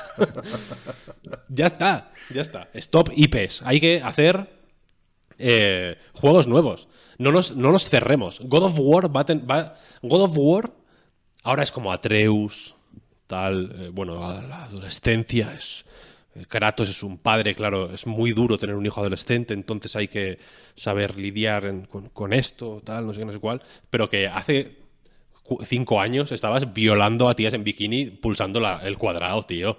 Que, quiero decir, quítatelo de en medio. Puedes hablar de esos mismos temas, ¿sabes? Y hacer el mismo juego sin necesidad de tener ese, ese bagaje negativo. Stop al pasado, tío. No nos, te- no nos carguemos mierdas. Miremos al, al futuro. ¿No? Me parece bien, me parece bien, pero tienen que hacerlo todos mi- a la vez, porque si no, van a seguir vendiendo los que ya eran famosos, evidentemente. No descubrimos nada, ¿eh? que esto es marketing y, las marcas venden y, es mejor cambiar una marca, reinventarla, es incluso positivo, antes que crear una nueva.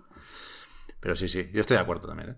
No, no ganamos nada reinventando tanto. Hay que inventar más sin el re. Necesitamos más eh, Lost Planet y Dead Rising y menos eh, Devil May Cry y, y, y- y to- y cosas de Capcom viejas. A ver el Pragmata, ¿qué tal, tío? Ojalá un poco de Capcom ayer, ¿eh? Se echó de menos Capcom ayer también. Total, total. Había mucha gente diciendo antes de que empezara la, el showcase, había mucha gente diciendo Capcom no Capcom no falla, Capcom eh, siempre está ahí, tal, no sé qué, no sé cuál. Dragon's Dogma 2, tal, no sé qué, no sé cuál. Pa, pa, pa, pa. Vale, pues yo creo que podemos ir despidiendo, ¿no? Este primer programa oficial de la temporada 13 del podcast Reload. A ver si... uf, estoy nervioso ahora, a ver si la despedida me queda un poco mejor que la presentación, ¿eh? Yo sufriendo todo este rato. Espera, voy a poner una cartela de... ¿Qué puedo ¿Tienes poner? una preparada? No, la estoy improvisando. He Ah, vale, puesto vale, vale, a- Estoy poniendo Alan Wake. No, yo iba a decir eso, que espero que de cara a la semana que viene haya pocas cosas que comentar, eh, pocas noticias, quiero decir, poca actualidad. Uf, hoy se ha quedado fuera también. Uy, es que había muchas cosas. Recordemos que hace una semana, cuando se dijo lo del PlayStation Showcase, se dijo también lo de la no actualización de Horizon Forbidden West, ¿eh? Luego se aclaró eso, pero no lo hemos comentado porque es que ni siquiera estuvo Horizon en el evento de ayer ya había hecho su, su papel hace unos meses, ¿eh?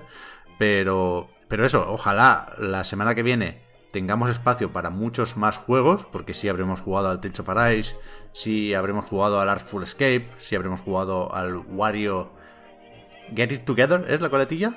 Sí, Ahí está. Y alguno más que sale la semana que viene. Os digo ya que lo habremos jugado.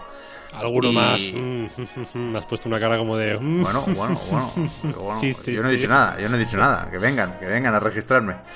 Y, y eso, eh, vamos a estar ocupados y ocupadas eh, estos días preparando el programa de la semana que viene.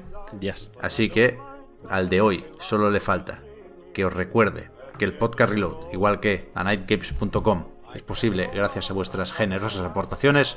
Patreon.com barra a nightreload para más información. Eh, la semana que viene vuelve el podcast, pero lo de Twitch, recordad que es una vez al mes. Bueno, ¿cuándo lo hacemos? El siguiente, claro, será el primero de cada mes.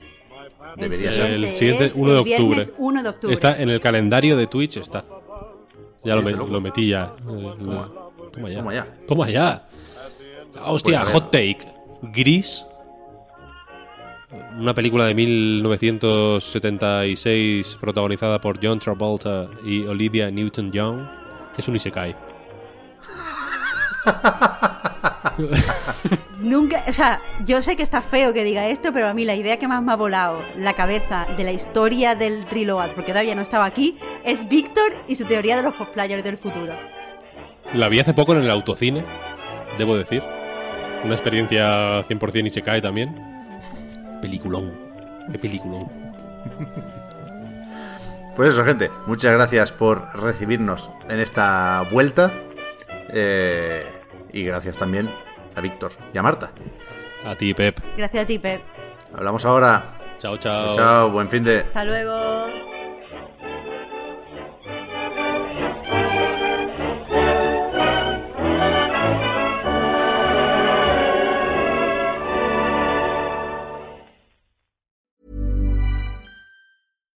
Hi, I'm Daniel, founder of Pretty Litter. Cats and cat owners deserve better than any old fashioned litter. That's why I teamed up with scientists and veterinarians to create Pretty Litter. Its innovative crystal formula has superior odor control and weighs up to 80% less than clay litter. Pretty Litter even monitors health by changing colors to help detect early signs of potential illness. It's the world's smartest kitty litter. Go to prettylitter.com and use code ACAST for 20% off your first order and a free cat toy. Terms and conditions apply. See site for details.